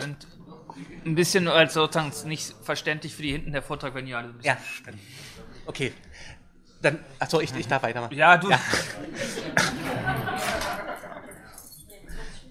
Genau, dann ich mir mal hier so eine, so eine differenzierte Auflistung der monatlichen Haushaltsnettoeinkommen in Berlin gegeben. Also da wird nach den ein, zwei, drei, vier Personenhaushalten unterteilt und dann wird immer gesagt, wie viel tausend Haushalte gibt es denn, nee, wie viel, doch, wie viel Haushalte oder tausend Haushalte gibt es denn immer, die jeweils unter 500, zwischen 500 und 700 und dann ähm, kann man hier runtergehen und dann muss man schon sehr weit runtergehen, um überhaupt zu diesen 6100 Euro zu geraten.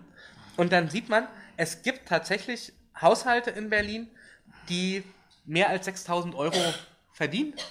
Und zwar 75.767 Haushalte von 1,9 Millionen. Ja, kann man jetzt ausrechnen, ist habe ich das ausgerechnet? Nee, ist also ungefähr 0,05 Prozent der, nee, 0,5 Prozent der Berliner Bevölkerung. Und, oder? Kann jemand besser Kopf rechnen? Also es ist im Null-Komma-Bereich.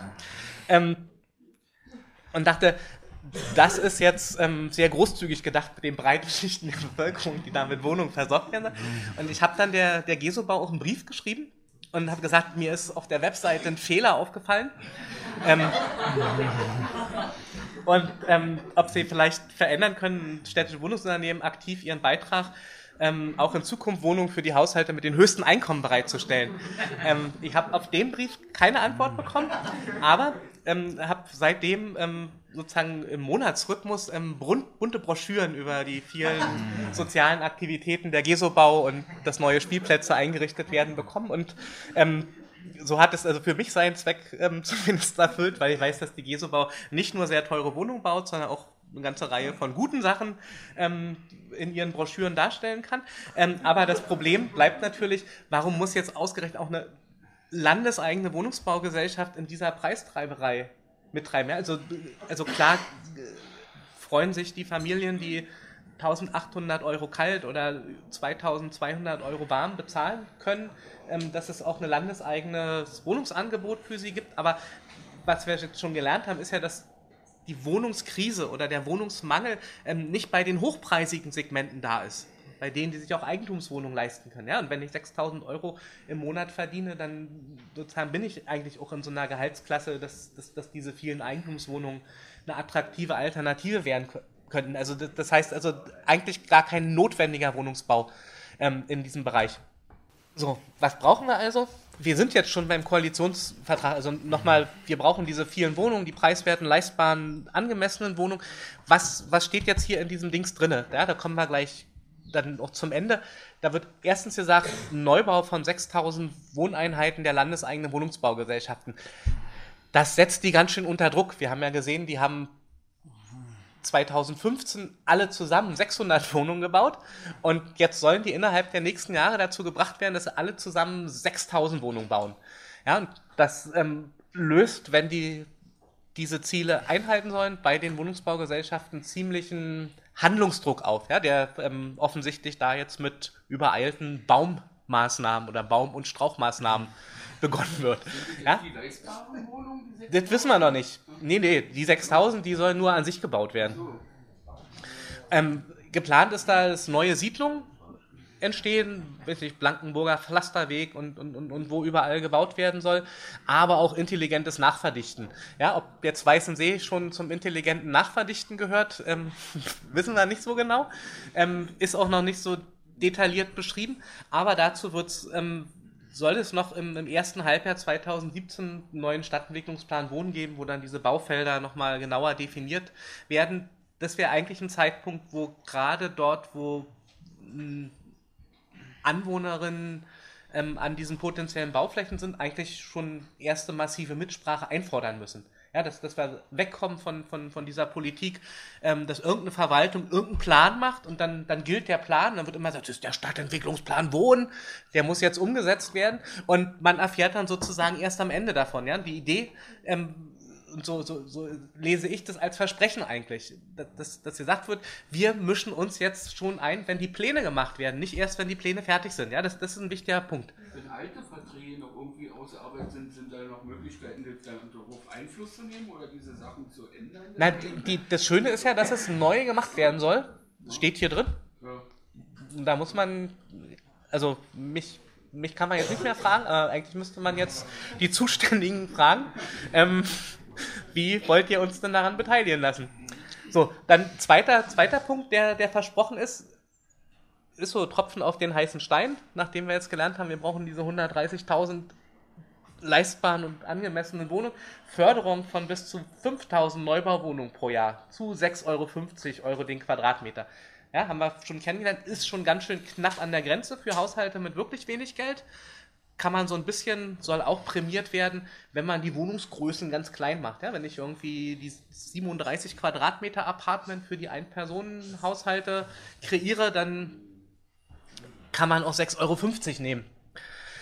Und das ist noch angemessen. Und was aber neu dazu kommt, und das ist tatsächlich ganz interessant, ist, dass gesagt wird, ähm, gibt auch Förderung für den Ankauf von Bestandsgebäuden. Also die Wohnungsbaugesellschaften sollen auch ähm, in Milieuschutzgebieten, in anderen Gebieten Häuser aufkaufen können. Ja, wurde jetzt in Kreuzberg das erste Mal gemacht. Ähm, das, das, und in Schöneberg ähm, auch schon vor, vor anderthalb Jahren, dass, dass Grundstücke, die Privaten gehören, die sich nicht an die Regeln, die die Bezirke dort aufgestellt haben, halten wollen, dass dort gesagt wird, wenn ihr euch nicht an die Regeln haltet, dann kaufen wir euch einfach auf.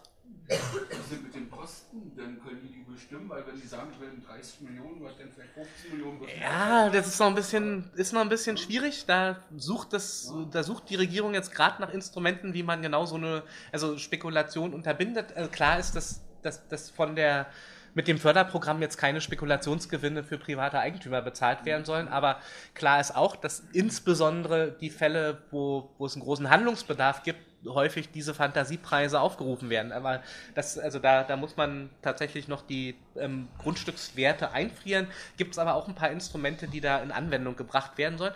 Dann soll es geben Förderung, ähm, haben wir vorhin schon kennengelernt, bei den Mietbelastungsquoten einkommensorientierte Zuschüsse. Ja, das ist ein Förderprogramm, was es im alten sozialen Wohnungsbau gibt, was als Förderinstrument auch genutzt werden soll bei den landeseigenen Wohnungsbaugesellschaften. Die werden jetzt angehalten, vermietet auch an Arme mit bestimmten Quoten. Und dann vermieten die und dann stellt, stellt man schnell fest, unsere Miete ist ja viel zu hoch für die Leute, an die wir jetzt vermieten sollen. Und da soll dann diese EOZ die einkommensorientierten Zuschüsse diese Differenz bezahlen. Ja, wie viel das genau ist, ist hier noch nicht festgelegt. Auch ein wichtiger Punkt wird in den nächsten Monaten diskutiert werden. Und da wissen wir jetzt schon, wenn wir über Mietbelastungsquoten gesprochen haben, muss man Einfluss drauf nehmen. Ja? Einkommensorientierung kann heißen 25% brutto warm bis 30% netto kalt. Ja, hier haben wir wichtige Einflussmöglichkeit, die wir wahrnehmen müssen. Ähm, ist jetzt nicht so ein Riesenprogramm, soll halt für 2000 Wohnungen der landeseigenen Wohnungsbaugesellschaften genutzt werden, aber auch da wird es darauf ankommen, wie definiert sich das. Dann gibt es als neues Instrument auch für den Neubau relevant, also ich habe jetzt nur die Sachen rausgesucht, die mit dem Neubau zu tun haben. Kooperative Baulandentwicklung nennt sich das. Das heißt, auf allen Flächen, wo das Land Berlin durch administrative Aktivitäten neues Baurecht schafft, also wo vorher noch kein Bauland ist und dann wird Bauland geschaffen und die notwendigen Infrastrukturen dort angelegt. Für diese Flächen, egal was das für ein Eigentümer ist, ob das eine Genossenschaft, das landeseigene Wohnungsbaugesellschaft oder ein Privater ist, gilt, dass 30% Mietpreis- und belegungsgebundene Wohnungen erstellt werden müssen. Also wer auf diesen sozusagen Baulandentwicklungen baut, soll sich dann an diese Regel halten. Da tauchen jetzt schon auch wieder Wohnungsbaugesellschaften, Landeseigene, die ersten Konflikte auf, ähm, dass, dass die bevorzugt auf solchen neu geschaffenen Baurechtsflächen ähm, ihre Siedlungsprojekte planen. Die stehen jetzt schon sozusagen in der Tür in der Senatsverwaltung, klopfen an und sagen, oh, wir haben das Grundstück aber unter anderen Bedingungen genommen und wir wollen nur 25 oder nur 20 Prozent Mietpreis und Belegung, obwohl die diese Förderprogramme alle kriegen. Also das ist sozusagen, also schon, schon jetzt zeigt sich, dass da ein Konflikt entstehen wird, den, den wir hier die nächsten Jahre ähm, ausfechten müssen. Gut ist, an der Koalitionsvereinbarung, ob das dann in der Praxis ähm, so umgesetzt wird, dass die Liegenschaftspolitik leider viel, viel zu spät als Daseinsvorsage definiert wird. Und das ist das erste Mal, seit es ähm, Liegenschaftspolitik in Berlin gibt, dass gesagt wird, es wird nicht mehr verkauft. Also die, dieser ganze Wahnsinn, dass man zum Höchstpreisgebot öffentliche Liegenschaften an Private verkauft, um, um den ja sowieso ähm, zügellosen, das zügellose Haushaltsdefizit damit zu stopfen. Ja, das ist ja, also da, da kann man ja so viel Geld reinstecken, wie man will, und man hat trotzdem noch die 60 Milliarden Euro Schulden oder 59 Milliarden. Also dafür helfen ja auch diese Höchstpreisverkäufe nicht, aber sie verhindern im, einen preiswerten Neubau. Da wird jetzt ähm, gesagt, ist nicht mehr, jetzt wird nur noch nach Konzeptvergabe vergeben und in Erbbaurecht, es wird gar nicht mehr verkauft, sondern die landeseigenen Genossenschaften, soziale Bauträger sollen in Erbbaurecht ähm, arbeiten, sodass die Grundstücke dem Land Berlin erhalten bleiben. Also das, das ist tatsächlich eine Wende. Ähm, Gibt es auch schon jetzt aber Rangeleien mit den landeseigenen Wohnungsbaugesellschaften, auch mit Genossenschaften, die sagen, na, wir könnten mit Erbbaurechten aber nicht so gut umgehen. Also, weil wir brauchen irgendwie unser Grundstückseigentum, das hat was mit den Finanzierungen zu tun und die finanzierenden Banken und die geben uns sonst keine Sicherheiten. Ähm, es gibt auch keine Bank, die mit so einem Erbbaurecht richtig kalkulieren kann und das als Hypothek anerkennt. Ist alles Unsinn. Also das, das wissen alle die, die, weiß nicht, mit Mietshäuser-Syndikat, mit Projekten Dutzende Häuser in Berlin gebaut. Kirchen machen das schon immer. Genau. So, aber also auch da zeigt sich, ähm, was auf dem Papier steht, muss in die Praxis dann noch erstmal umgesetzt werden.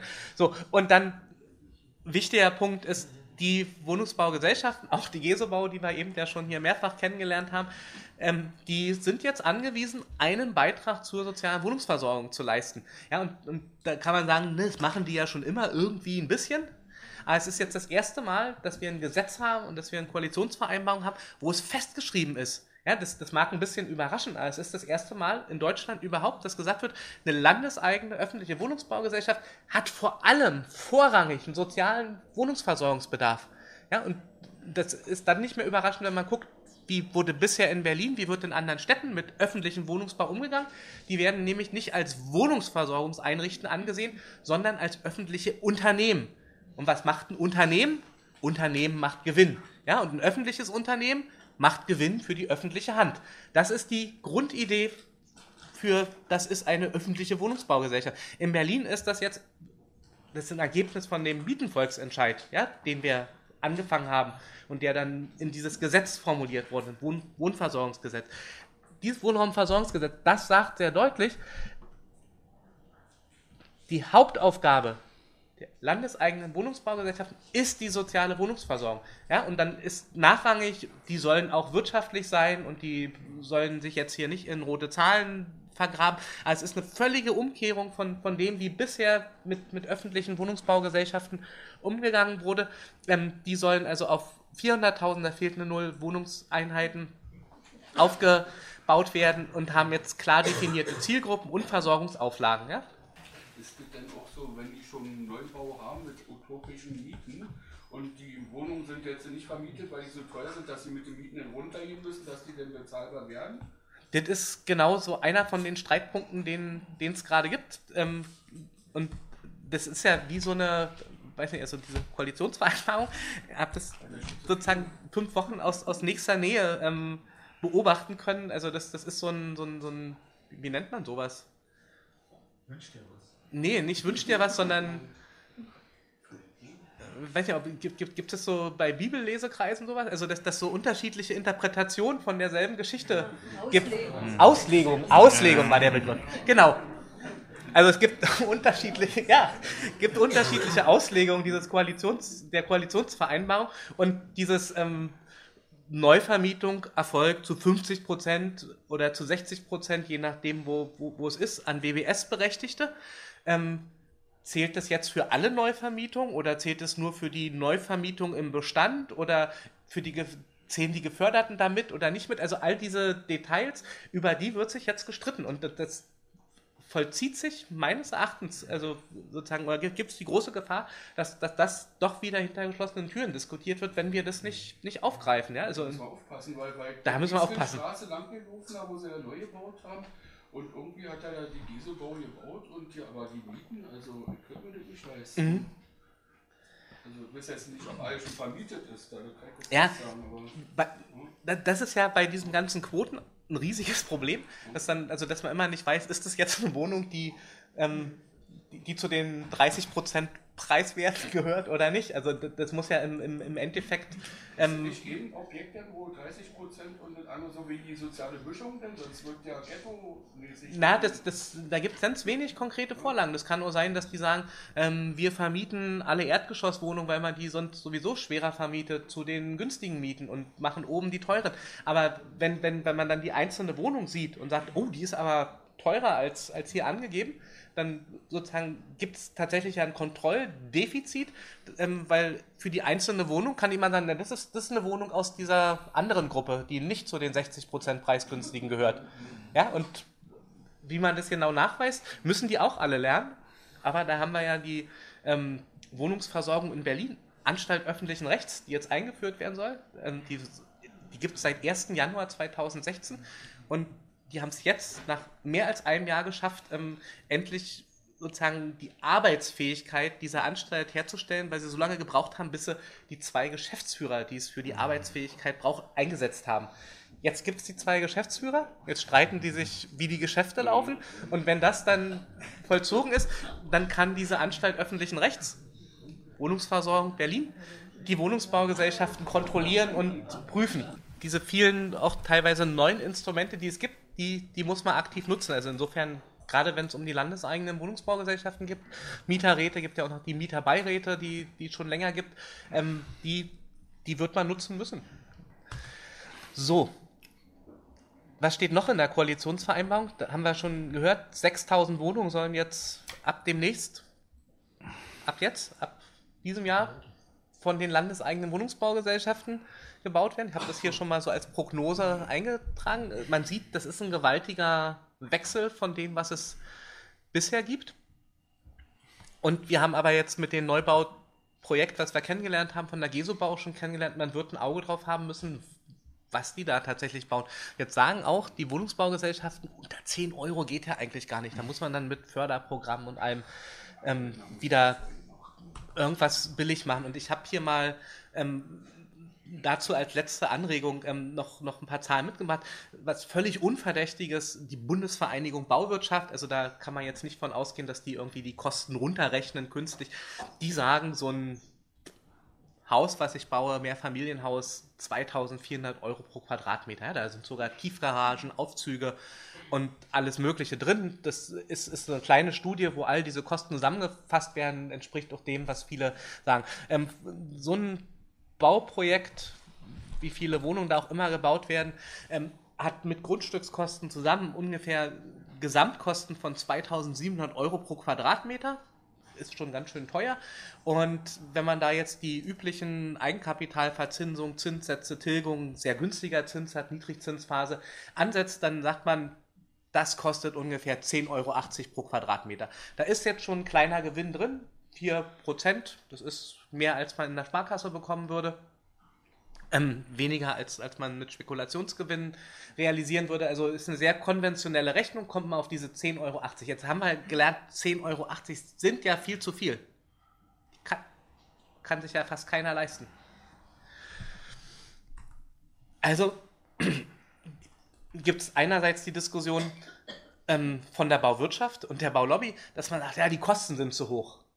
Irgendwie kann man nicht die Arbeitskosten reduzieren, Tarife senken, weniger Standards setzen, billigeres Material nehmen. Wollen wir alles nicht. Wir wollen gute Arbeitsverhältnisse, wir wollen gute Wohnungen, also wollen wir nicht an den Kosten und den, den Bauvorschriften ähm, arbeiten, sondern können uns sagen, Miethöhe hat ja auch andere Einflussfaktoren. Grundstückskosten, Steuern, Eigenkapitalverzinsung und die Zinsen, die bei einer Finanzierung über eine Bank stattfinden. Ja? Das steckt nämlich in den 10,80 Euro drin.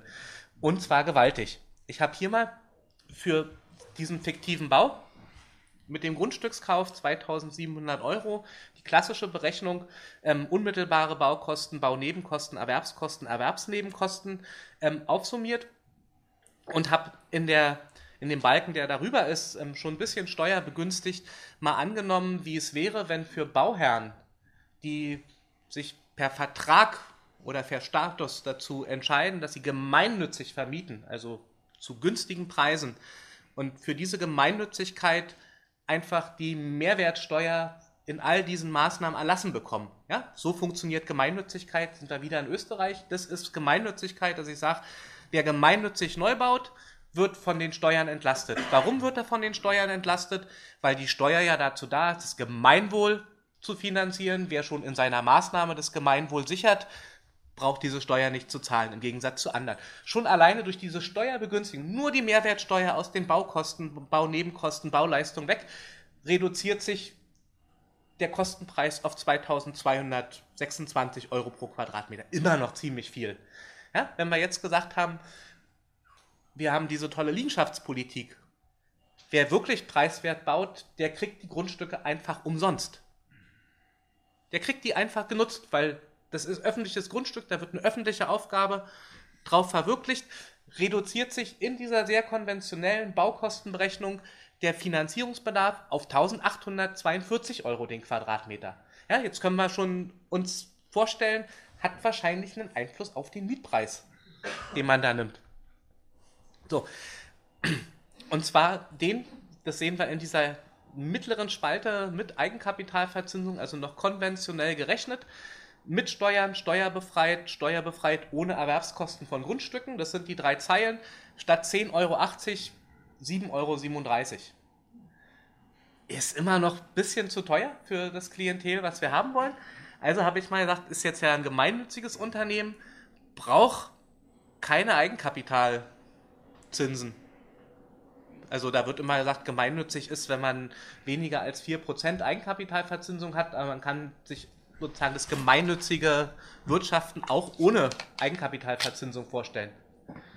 Sehen wir, ohne Eigenkapitalverzinsung reduzieren sich die Baukosten in allen drei Ebenen schon auf 6,14 Euro.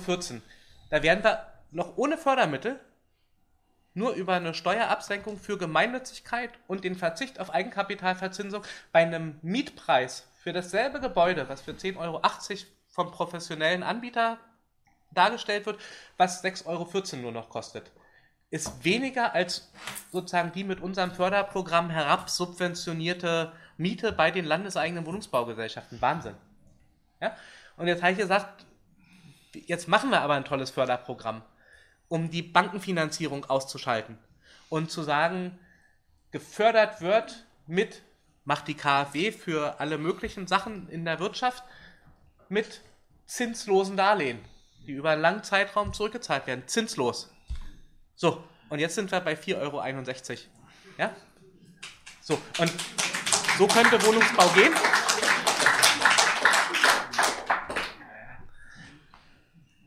Ähm, wir schreiben das gerade alles auf, kann man dann nachlesen, also ist, ist gut begründet.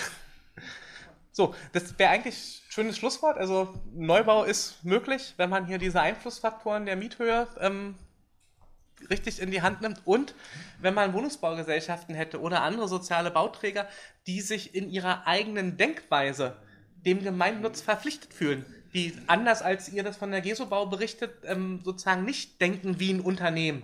Ja, und, und das ist natürlich schwierig. Also die sind ja die letzten Dekaden darauf trainiert worden, wie Unternehmen zu denken. Ja, und, und, wurde immer gesagt, ihr müsst jetzt wirtschaften, ihr müsst ans Land Berlin Gewinne abführen, ihr müsst irgendwie an diesen internationalen Finanzhotspots agieren können wie Profis. Und entsprechend wurde das Personal ausgeübt und ausgebildet und, und jetzt wundern wir uns, dass die gar nicht mehr denken können wie öffentliche Unternehmen oder wie öffentliche Wohnungsbaugesellschaften. Deswegen hat man sie ja auch in diese AG-Form reingesetzt. Ja. Ja, also das kommt dazu. Also die sind entweder AGs. Ja, eine Aktiengesellschaft oder Kommanditgesellschaften, GmbHs, also haben wir auch. Also in sehr unternehmerischen Form. Also eigentlich, wenn man, wenn man das machen will, wenn man Neubau für 4,61 Euro will auf öffentlichen Grundstücken mit öffentlichen Darlehensförderung, dann braucht man Träger, die anders ticken, die anders funktionieren, die sozusagen auch anders wirtschaftlich verantworten. Wir die Gewinne äh, einfahren müssen, praktisch. Genau, dann, also eigentlich, eigentlich eine, eine einleuchtende Rechnung. Also dann, wenn ich Gewinne entweder an mich oder an Banken oder an irgendjemand anderes zahle, dann steigt die Notwendigkeit, hohe Erträge dafür aufzubringen und hohe Erträge im Wohnungsbereich heißt hohe Mieten. Und wenn ich auf vieles von dem verzichte, ja, äh, im Prinzip ist es hier eine Verzichtserklärung, also auf Eigenkapitalverzinsung, auf Bankenfinanzierung, auf Steuern, auf Geld, was ich für Grundstücke bekomme. Ja, also es ist schon ein öffentliches Programm. Ist jetzt nicht so, dass, dass man sagen kann, hier kann jetzt jeder Private mit Gewinnabsichten kommen und kann auch für 4,61 Euro ähm, 61 Neubauten erstellen. Aber für öffentliche Wohnungsbaugesellschaften ist es möglich, ja, wenn man die Rahmenbedingungen so schafft. Ich springe hier mal rüber, ähm, wollte nur zeigen, dass es das alles schon gab. Also viel Wohnungsbau mit sozusagen richtig strengen Bewegungen. Das ist hier eine ganz lange Zeitreihe von 1924 an und ich habe mal die vier oder drei, drei Punkte, doch vier Punkte markiert, ähm, an denen wirklich richtig viel gebaut wurde in Berlin. Ja, also da wurden teilweise fast 45.000 Wohnungen pro Jahr errichtet. Und ich habe mir diese Peaks mal angeschaut und habe überlegt, unter welchen Bedingungen wurde da gebaut. Und dann stellt man fest, richtig viel Wohnungsbau gab es nie, wenn Private einfach nur machen konnten, was sie wollten, sondern richtig viel Wohnungsbau gab es in Zeiten, wo wir Hauszinssteuer hatten, ja, wo alle Kapitaleigner gesagt haben, das ist ja, da, da wird eine Kapitalflucht angeregt und ein Förderprogramm. Als wir Förderprogramme und Gemeinnützigkeit in Westberlin hatten, staatliche Wohnungsbau in der DDR als eine Quelle in den 80er Jahren für mehr als 30.000 Wohnungen pro Jahr. Ja, und dann gab es nochmal nach der Wende eine Phase, wo auch sehr viel gebaut wurde, ähm, wo es sozusagen ein fürchterliches Abschreibungsprogramm ohne soziale ähm, Effekte gab. Aber was sich hier zeigt, also viel gebaut wird, und das ist eben das komplette Gegenteil von dem, was wir in den öffentlichen Debatten um Neubau kennenlernen. Viel gebaut wird, wenn der Staat stark eingreift. Ja, das, das zeigt diese, also das ist die Berliner, also kann man auch mal nach außen gehen und kann sagen, ähm, wir müssen jetzt gar nicht so viel von Wien lernen, sondern wir haben unsere eigene Geschichte hier. Und wenn wir irgendwie die, sagen wir mal, drei Grundprinzipien der 20er, 60er und 80er Jahre sinnvoll zusammenfassen, dann würden wir wahrscheinlich auf ein sozusagen gutes Wohnungsbauprogramm kommen und mehr als 30.000 Wohnungen würden auch tatsächlich ja was helfen, ja, wie wir zum Anfang kennengelernt Also insofern, ähm, Prognos, äh, nee, wie heißt das hier? Ein positiver Ausblick in die Vergangenheit, aus der Geschichte lernen, weil, doch sollen wir jetzt immer, wir wollen aus der Geschichte lernen. Ähm, hier ist ein Angebot. Soweit für den Moment.